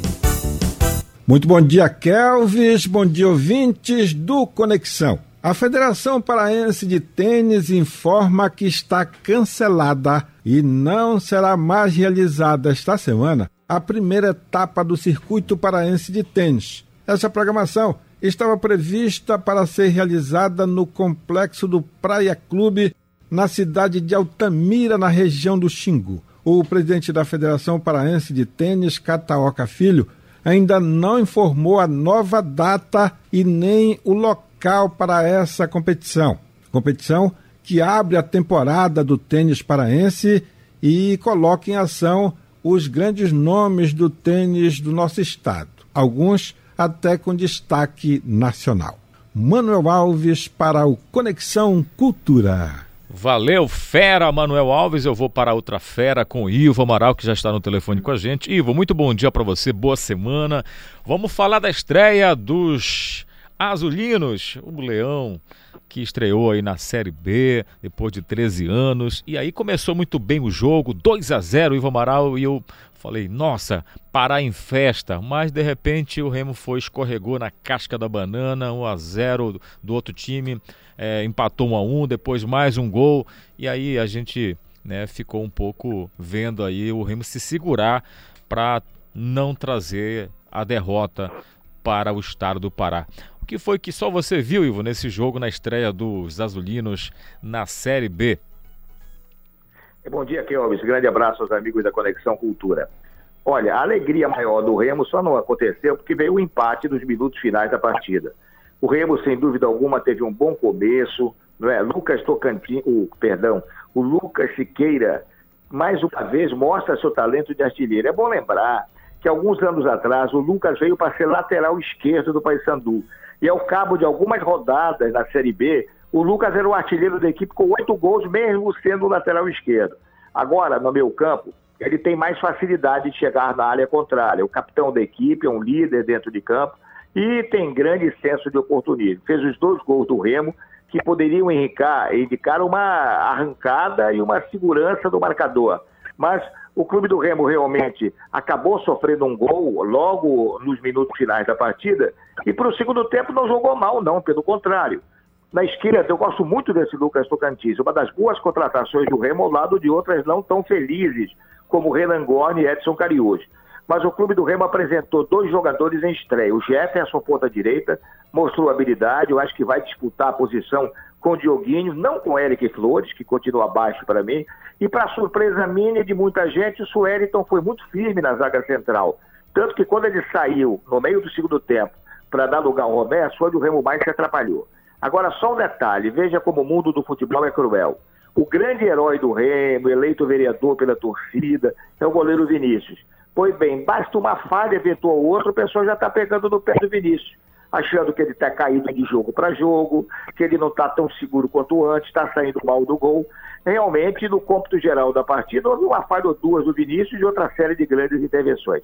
Um bom, uma boa estreia do Clube do Remo, embora tenha ficado patente para mim e o presidente do ESEGO, que o Remo precisa urgentemente de mais um centroavante, que é óbvio. Pois é, eu queria que só antes de te passar para o jogo do Paysandu também, a estreia do, do Paysandu na Série C, Ivo, eu senti falta ontem de uma atuação melhor, acho que ele não estava no bom dia, o Gedos, que ali no meio de campo é o cara que consegue transitar muito bem, chega muito bem no ataque também, ajuda bastante essa equipe do Clube do Remo. Eu acho que faltou um pouco dele. Quando ele não consegue entrar assim por completo no jogo, o Remo também peleja um pouco para ter uma eficiência melhor, mas eu considerei realmente o Remo jogou como uma equipe grande mesmo que é, que está numa série importante, que é a Série B. Eu acho que, no geral, assim, realmente o Remo já mostra que de fato vai ter bastante consistência aí no, no Brasileirão. Olha, o G2 é um cara que teve um péssimo começo aqui. Eu fiz muitas críticas ao G2 nos primeiros jogos, queria ser dono de tudo, cobrar tudo que era falta. Na hora que foi o Marlon cobrar e ele estava perto, até falei aqui em casa, pelo amor de Deus, G2, falei sozinho, deixa o Marlon bater, deixa o Marlon bater, porque realmente ele bate número grande de faltas, não acerta nenhuma. É um jogador que tem a confiança total do bom amigo, tanto que você vê que ele nunca sai de campo. O G2 joga os 90 minutos todos os jogos. É um ponto de referência para o treinador. Não foi mal, mas ele esteve um pouco abaixo do que seria capaz. E o problema do Remo, é, como eu disse, precisa de mais um homem de área, pelo menos mais um homem de área. Mais um meio campista e vamos ver se esse Sueliton realmente segura por ali pelo meio. Não é? Porque realmente, por uma competição como a Série B, o Clube do Remo precisa ficar um pouco mais fortalecido, meu caro Kelvin. Certo, Ivo Moral. Ivo, vou pedir para você ficar um minutinho aí aguardando a gente. A gente vai fazer aqui o nosso intervalo, que é rapidamente, para a gente voltar a falar da estreia do Paysandu na Série C. Tá bom, companheiro? 9h29, a gente volta já já com mais bate-papo esportivo com Ivo Amaral. Estamos apresentando Conexão Cultura.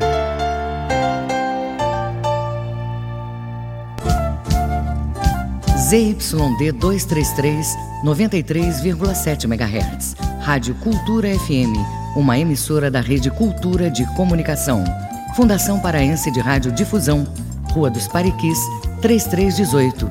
Base operacional, Avenida Almirante Barroso, 735, Belém, Pará, Amazônia, Brasil. A mais tribal de todas as festas. Balanço do Rock, quarta, 8 da noite.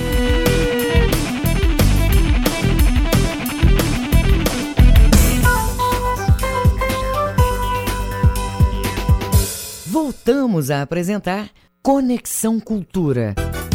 Esporte.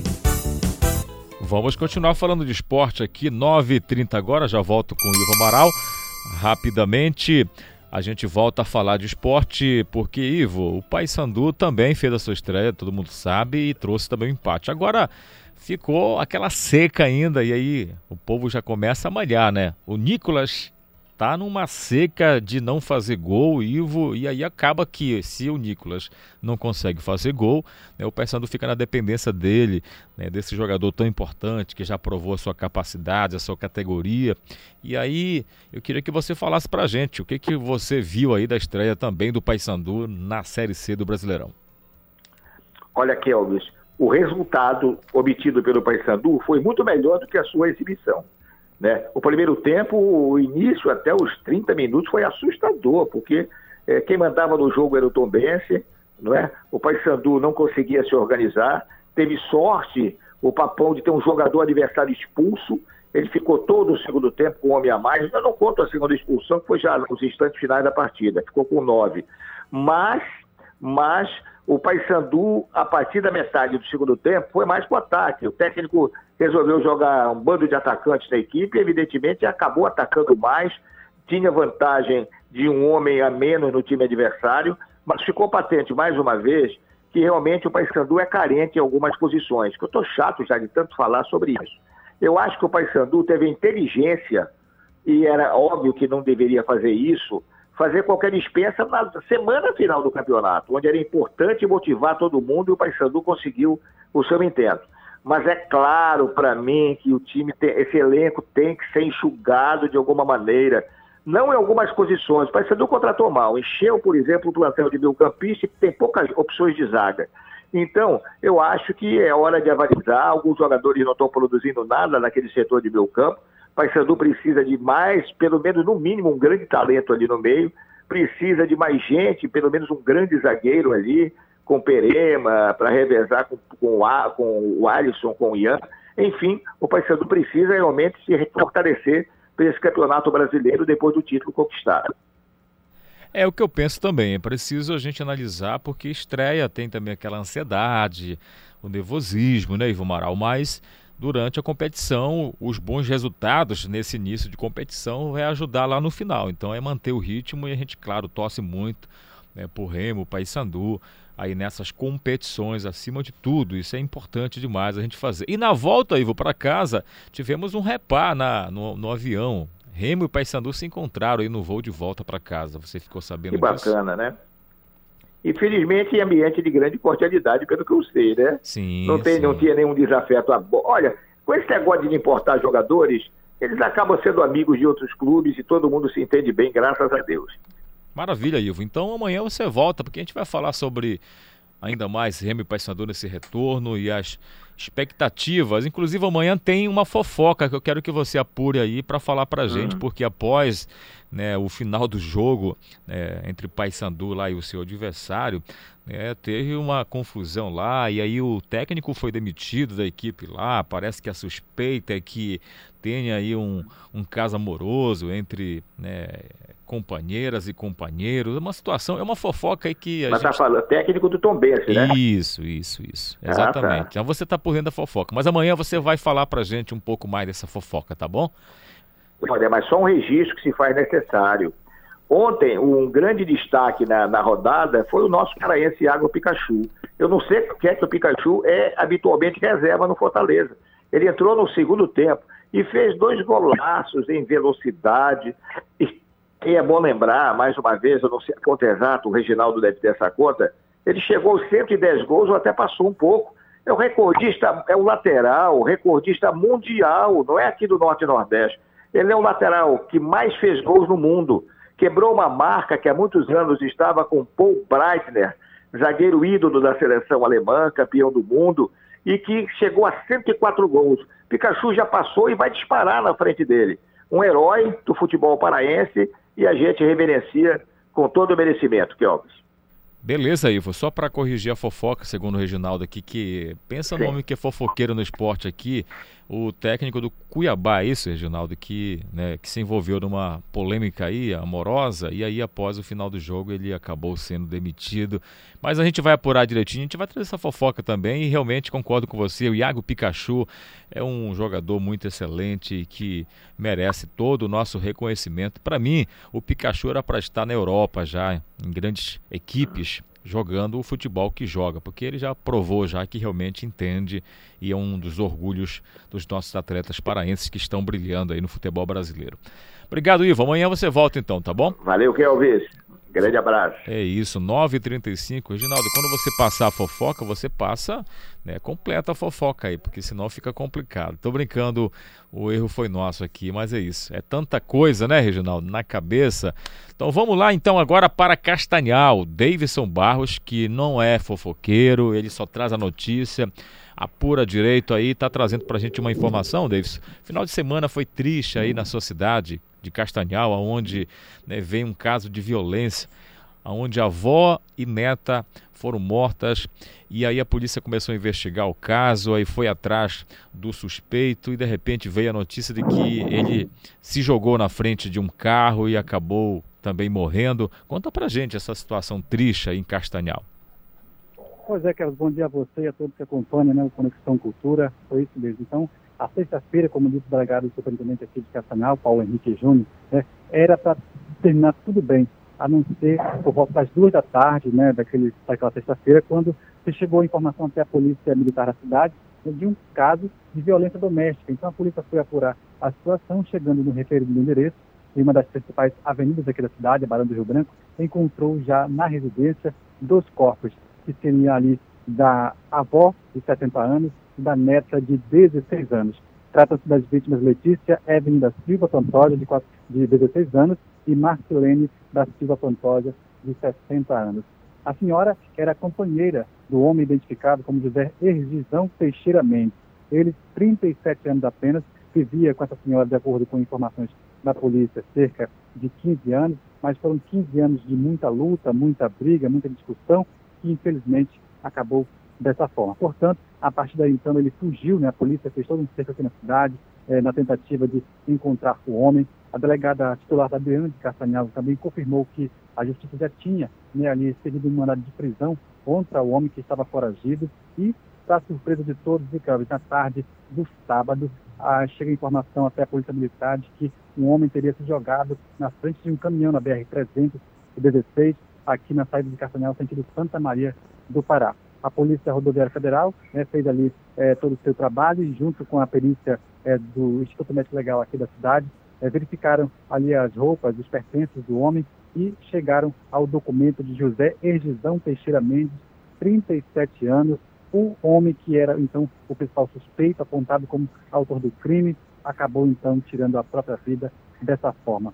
Ele seguia de bicicleta, de acordo com a nota da Polícia Civil, e fugia né, da polícia, do cerco policial, e se jogou em frente, na frente desse caminhão. O motorista sem ter o que fazer, né, foi até a delegacia prestar esclarecimento diante da situação, e o caso, então, termina dessa forma, né, que é muito triste aqui. Dois municípios que ficaram abalados, com certeza quem teve também essa informação ficou abalado, Castanhal e Inhangapi, onde as vítimas eram natural. Inclusive, o sepultamento das vítimas aconteceu na manhã de ontem, domingo, e deixou muita gente triste, com certeza. Uma história trágica e lamentável, Kelvin. Pois é, companheiro Davis, uma situação nada fácil para a gente digerir né, em relação a essa violência toda. Mas obrigado pela sua participação, as suas informações aqui com a gente na Rádio Cultura, tá bom, companheiro? Um abraço e bom trabalho para vocês aí. Um abraço, Kevin. Bom dia. A gente volta com outras notícias boas. É um isso, tomara, tá bom, a gente quer isso. 9h39, olha só, deixa eu mandar um abraço especial para o nosso querido delegado doutor Dilermando, que está ouvindo a gente, está no carro aí ouvindo a gente, meu conterrâneo lá de Cametá. Um abraço, obrigado, doutor, pela audiência aqui na Rádio Cultura FM. Você ligado com a gente também, o nosso abraço, obrigado pelo seu carinho, onde quer que você esteja acompanhando, vai aqui o nosso forte abraço. Deixa eu já trazer aqui a Lidiane Albin, que já está com a gente aqui para falar sobre os destaques do programa Sem Censura Pará. Lidiane, bom dia para você, segunda-feira, boa semana, bom trabalho para nós. Mas conta para gente o que, que os nossos amigos e amigas que vão estar ligados na TV Cultura vão acompanhar hoje no Sem Censura Pará. Oi, Kelvis, bom dia, bom dia a toda a produção do Conexão Cultura, bom dia aos ouvintes da rádio. Bom, eu, eu acho uma coisa que me chamou a atenção, que é você que estava falando ali de fofoca. Eu queria só comentar contigo isso aqui. Você também é, é, gosta de uma boa fofoca? Eu gosto de ouvir a fofoca. Mas não gosta de ser a fofoca, Não, né? jamais. Ah, tá, mas ninguém gosta, né? Mas olha, deixa eu só te contar que tem uma pesquisa que mostra que as pessoas são até mais felizes quando elas falam de fofoca com os outros, viu? Ah, tá. É sempre bom ser um fofoqueiro nessa vida. Olha só. É, o Sem Censura de hoje, ele abre com um assunto. Eu não sei se tu sabes que dia é hoje. Tu não já é... vai começar a fofoca de censura aqui? Olha, uma fofoca que na verdade vai desesperar muita gente. Tá bom. Primeiro que hoje é o último dia para declarar o imposto de Isso. renda, mas não é esse nosso assunto. Hoje é o Dia Mundial Sem Tabaco. É verdade. Então, aí as pessoas que, que, assim, que deram a primeira tragada e não conseguiram é, abandonar o vício do cigarro, é bom parar para pensar, porque é o seguinte, é, só a folha do tabaco, ela tem quase 5 mil substâncias nocivas para o homem. E isso aumenta a, a chance de desenvolver um câncer de pulmão em 85%. Não só para quem fuma, mas também para quem convive com esse fumante. Então, já que você ainda traz aquela ideia de que colocar um cigarrinho na boca é sinal de charme e de poder, vai pensando, apro- aproveita esse dia para deixar, para ficar um dia sem, sem tabaco, porque para largar um vício como esse, realmente é dia após dia. E aí a gente vai conversar com a Amanda Gomes, que é oncologista clínica, para falar sobre esse assunto. A gente também vai falar com a Paula Vasconcelos, que ela é tecnóloga em estética e cosmética, vai falar sobre dois procedimentos que ela utiliza lá na clínica dela para modelar o corpo. Aí seria até um papo bacana se eu tivesse com a Daiane Balbinot, mas ela não está aqui, que a Daiane que é um exemplo de mulher linda, né? Não sei nem se ela realmente recorre a essas Ah, coisas. vocês todas arrasam. É, a roupa esconde muita coisa, né, Kelvis? Mas assim, o que dá pra mostrar, a gente mostra, né? Dá pra marcar o corpo ali, dá pra ficar uma coisa bonitinha. E aí a gente vai conversar com ela pra saber quais são essas técnicas, quem é que pode fazer, quem não pode, porque a gente sabe também que não é todo mundo que É pode se verdade. submeter a tratamento estético. E pra fechar, a gente vai conversar com o Alfredo Garcia, que é diretor de artes da Fundação eh, Cultural do Pará que vai falar sobre o Prêmio Vicente Salles de Experimentação Artística 2021, que abre inscrições para quem para a classe artística paraense, para poder para poder participar e mostrar todo o seu talento nesse momento de pandemia que a gente sabe que ainda é preciso manter os cuidados e por isso não dá para trazer aquela ideia de shows, né, que a gente fazia antigamente. Ou seja, é aguardar porque ainda precisa de muitas coisas para voltar à normalidade. Então é preciso prudência agora. É verdade. Ou então começar a se preparar para viver um novo normal. Aí só reforçando, Kelvis, que o, o, o- Conexão. Gente, tô- é desde sexta-feira, né? Então a gente está misturando tudo. Mas enfim, o Sem Censura Pará, ele começa às duas horas da tarde, ao vivo, é, pela TV e Portal Cultura. Você pode participar mandando pra gente um WhatsApp pelo 988957957 ou mencionar no Twitter, arroba Sem Censura PA. Muito bem, Lidiane. Eu só quero dizer para você e todas as nossas amigas aqui da Rede Cultura de Comunicação que é uma honra sempre ter vocês com a gente. Ah, que bom. Todos os dias. É muito bom ter essa troca e fica o convite então para todo mundo acompanhar o Sem Censura Pará desta segunda-feira. Obrigado, tá? Obrigada também. Um abraço. Valeu. Deixa eu falar aqui também, porque é uma honra tê-lo com a gente aqui no nosso Conexão, que é o Pedro Valdez, já chegou aqui com a Obrigado, gente. uma honra para mim também. Vamos lá então falar do cartaz do Sírio 2021, que Vamos vai lá. ser apresentado aos fiéis devotos de Nossa Senhora de Nazaré. É isso, bom dia Kelvis, Bom bom, dia. dia. a todos os amigos aí do Conexão Cultura. Hoje os paraenses voltam a participar de um dos eventos mais aguardados pelos católicos, como você falou, o lançamento do cartaz do Sírio 2021, que volta a ter presença dos fiéis na Basílica Santuário. A programação foi marcada para começar às 6 horas da tarde. No ano passado, por causa da pandemia de Covid, a cerimônia presencial foi suspensa e a apresentação foi apenas virtual. Respeitando as medidas de segurança aí contra a propagação do vírus, a missa de hoje vai ser presidida pelo arcebispo de Belém, Alberto Taveira Correia, e pode ser acompanhada pelo público lá na igreja basílica, é, claro, e também vai ter, além da apresentação do cartaz, a subida da imagem original de Nossa Senhora de Nazaré ao Glória. A diretoria da festa reforça que será obrigatório o uso de máscaras e também a, a, vai ter ali a aferição da temperatura na entrada do santuário.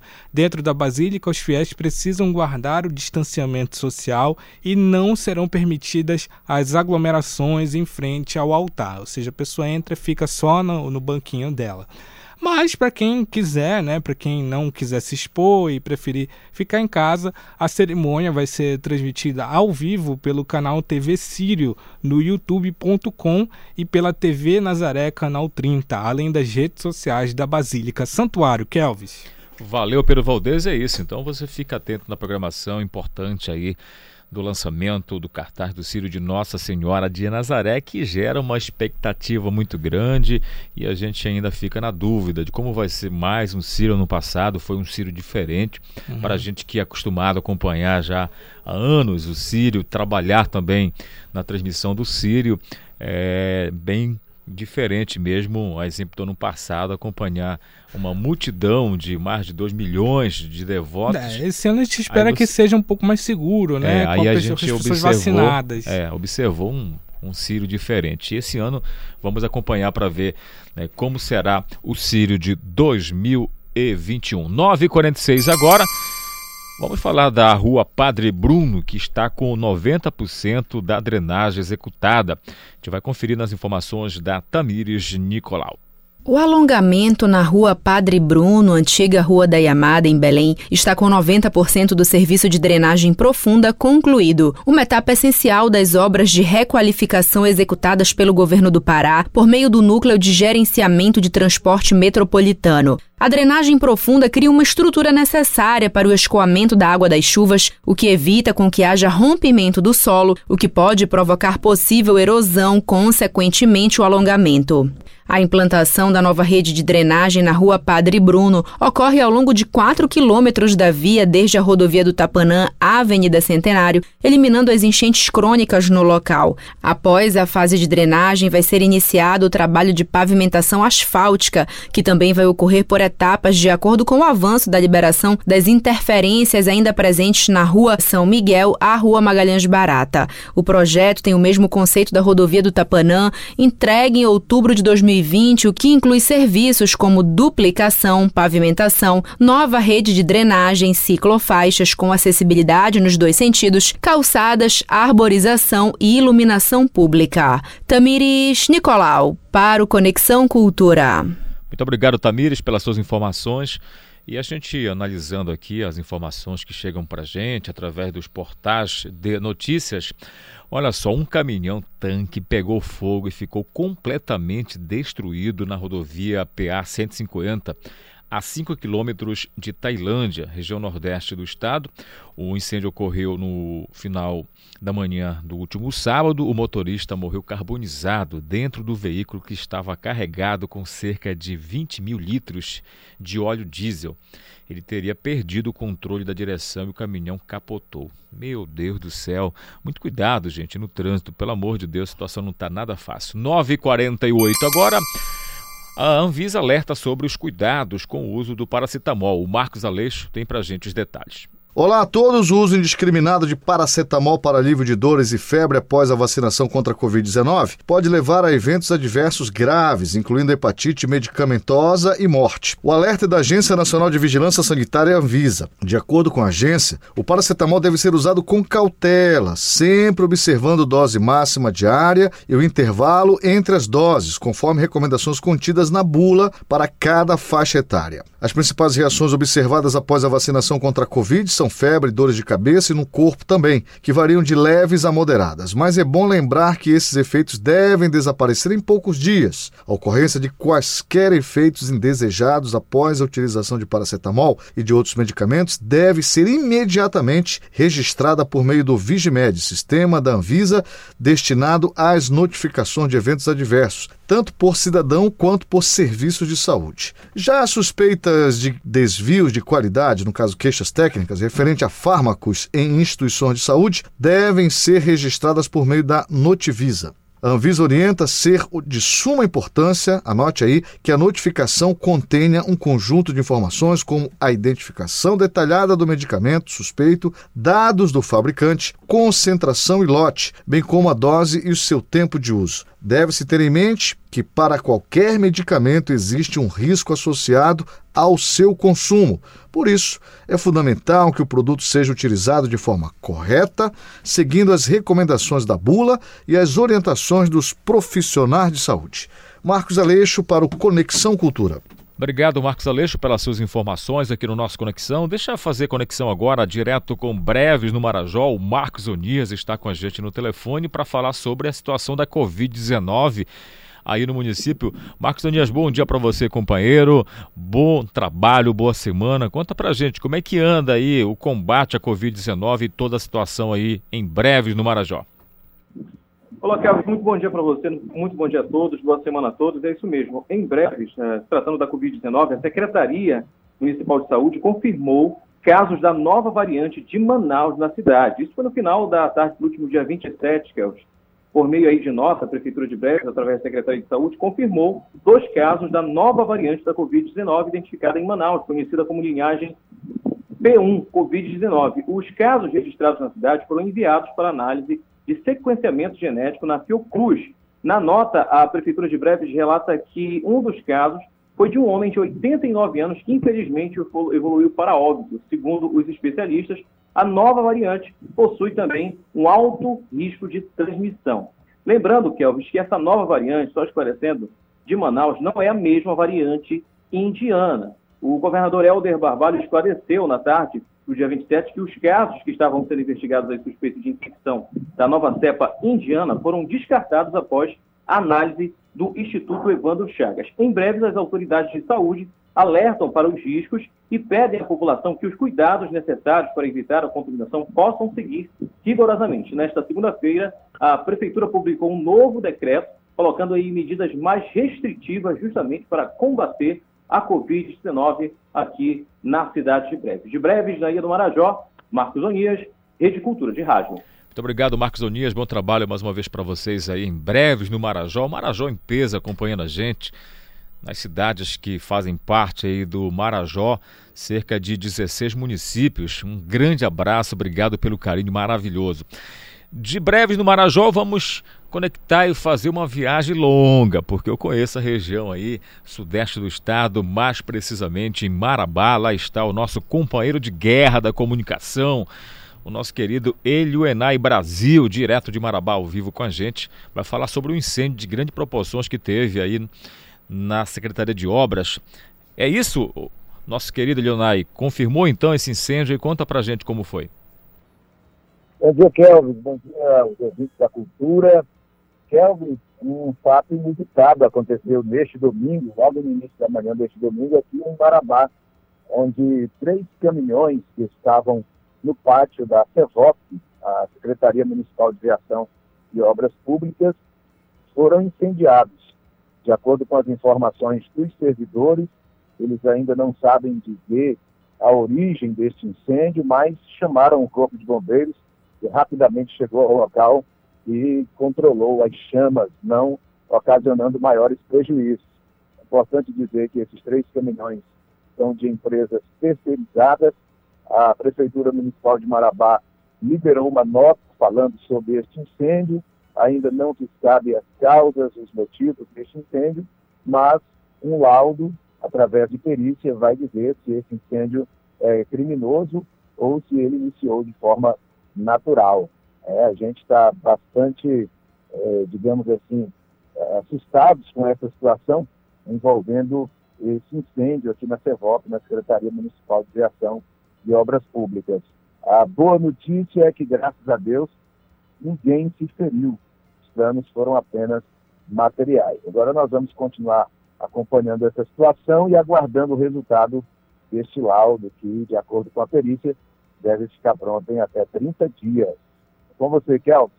Leonai, aproveitar a sua participação aqui, nós tivemos um tempo atrás, final de semana aí, assim que as medidas né, de restrições foram é, mais é, brandas, um movimento grande aí na orla de Marabá, festas, e aí de repente a prefeitura, o prefeito determinou que né, a guarda municipal, enfim, os órgãos de segurança também pudessem fiscalizar e proibir esse tipo de situação nada né, conveniente nesse momento de pandemia. Eu queria perguntar para você, o final de semana aí foi movimentado, as pessoas estão respeitando mais, como é que foi aí em relação à, à saída das pessoas em Marabá aí para curtir a noite ou aproveitar o final de semana?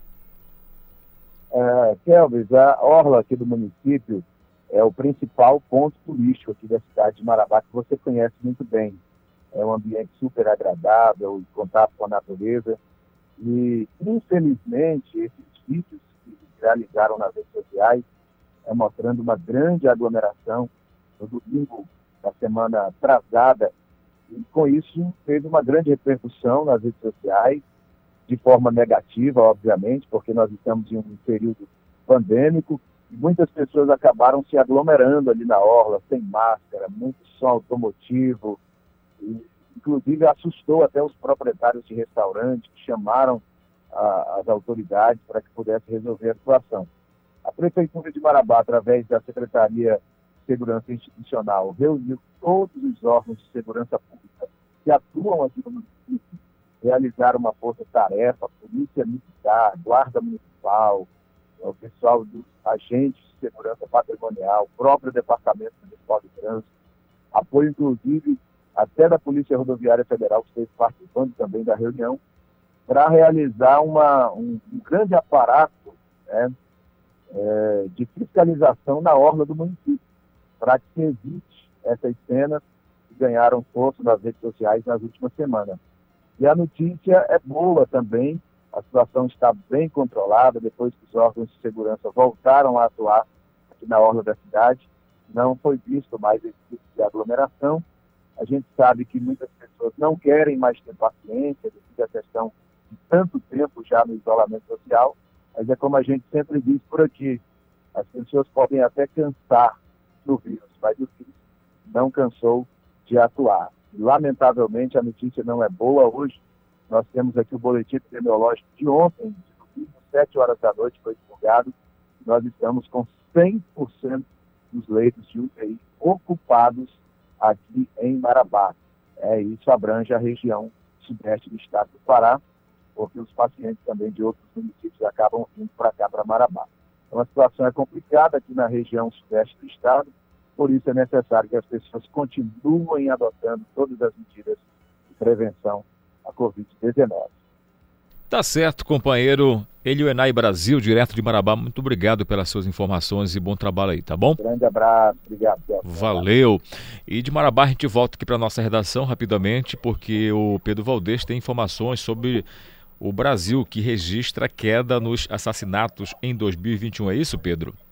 É isso, Kelvis. Bom dia a você, bom dia a todos os amigos do Conexão novamente. O Brasil teve uma queda de 11% nos assassinatos nesses três primeiros meses do ano de 2021, em comparação com o mesmo período de 2020. É isso que mostra o Índice Nacional de Homicídios, criado pelo portal G1, com base nos dados oficiais dos 26 estados e do Distrito Federal. É, janeiro, fevereiro e março registraram até agora é, 10.663 mortes violentas, contra 12.007 mortes no primeiro trimestre do ano passado, ou seja, 1.344 a menos.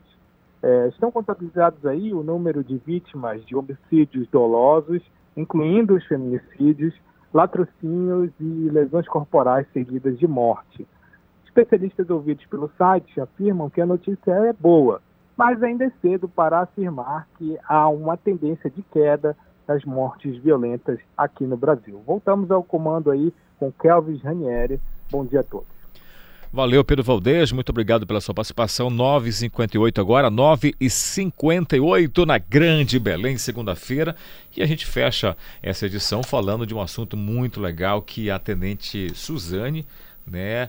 É a primeira mulher a integrar o grupamento aéreo de segurança pública do Pará. Uma notícia muito legal, Calixto. Carlos, você sabe que as mulheres, alguém, ah, as mulheres vão dominar, que vão dominar, já Há estão muito tempo dominando já. o mundo. O espaço é igual para todo mundo. Verdade. Em 17 anos de criação, o Grupamento Aéreo de Segurança Pública, o GRAESP, você sabe, ele é vinculado à Secretaria de Segurança Pública do Estado do Pará. E a segundo-tenente Suzane Patrícia Gomes da Silva, de 35 anos de idade, desses, dessa idade, 12 anos dedicados à Polícia Militar do Estado do Pará, agora integra as fileiras do GRAESP. O primeiro voo dela, Kelvis, foi no dia, eh, foi o dia mais aguardado, segundo ela. Aconteceu para o município de Capanema e teve uma duração de 50 minutos para ir e voltar lá a Capanema. A tenente Suzane foi a copiloto da aeronave, uma aeronave de asa fixa, né? A gente costuma chamar de avião e o helicóptero, só que na terminologia deles lá é avião de asa fixa e de asa móvel. No caso, asa fixa é o dela. Então, ela, houve um revezamento durante o percurso né? E a troca, essa troca de esse revezamento, você que estudou, é, não é piloto apenas por um acaso, é, a troca é necessária até chegar à carga horária estipulada para alcançar, né? E estar apta a se tornar comandante de uma aeronave. A primeira viagem, ela disse que foi considerada muito boa, está muito feliz, não somente pela participação no GRAESP, mas por estar agora é, se dedicando à atividade, né? Que ela sempre sonhou e deve ajudar bastante nesse transporte de, de vacinas para o interior do estado, como é uma função do GRAESP nesses últimos tempos. Resgatar pessoas também, Também, né? também, também. É, doentes em outros municípios, muito legal. A gente, em nome da tenente Suzane Patrícia Gomes da Silva, que é a primeira piloto feminina do GRAESP, a gente parabeniza as mulheres. É aquela coisa que eu falo sempre, né? A mulher tem que estar mesmo conquistando seus espaços, não tenha medo, vocês têm capacidade. E a igualdade tem que ter em tudo que é lugar mesmo. Parabéns, então. A gente fica muito feliz de trazer essa notícia aqui. Parabéns, então, também aos superiores, ao governo do Estado, que está fazendo esse reconhecimento e que venha mais mulheres em relação né, a todas as atividades profissionais. 10 horas em ponto na Grande Belém. Terminou aqui o nosso Conexão Cultura desta segunda-feira, dia 31 de maio, que é o último dia do mês. Amanhã já se começa mais um mês, aí junho vamos falar de festa junina. Olha o Calixto falando aí. Abre o microfone do Calixto aí, por gentileza. O que foi, Calixto? Olha a declaração do imposto de renda. É, isso aí. Então fica alerta aí do último dia, último prazo até as 23 horas e 59 minutos.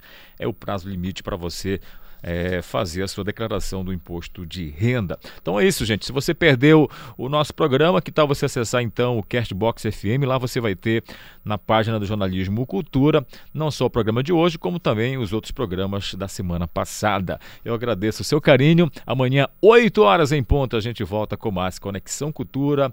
Tenha um bom dia e uma excelente semana. Tchau, até amanhã. A Cultura FM apresentou Conexão Cultura.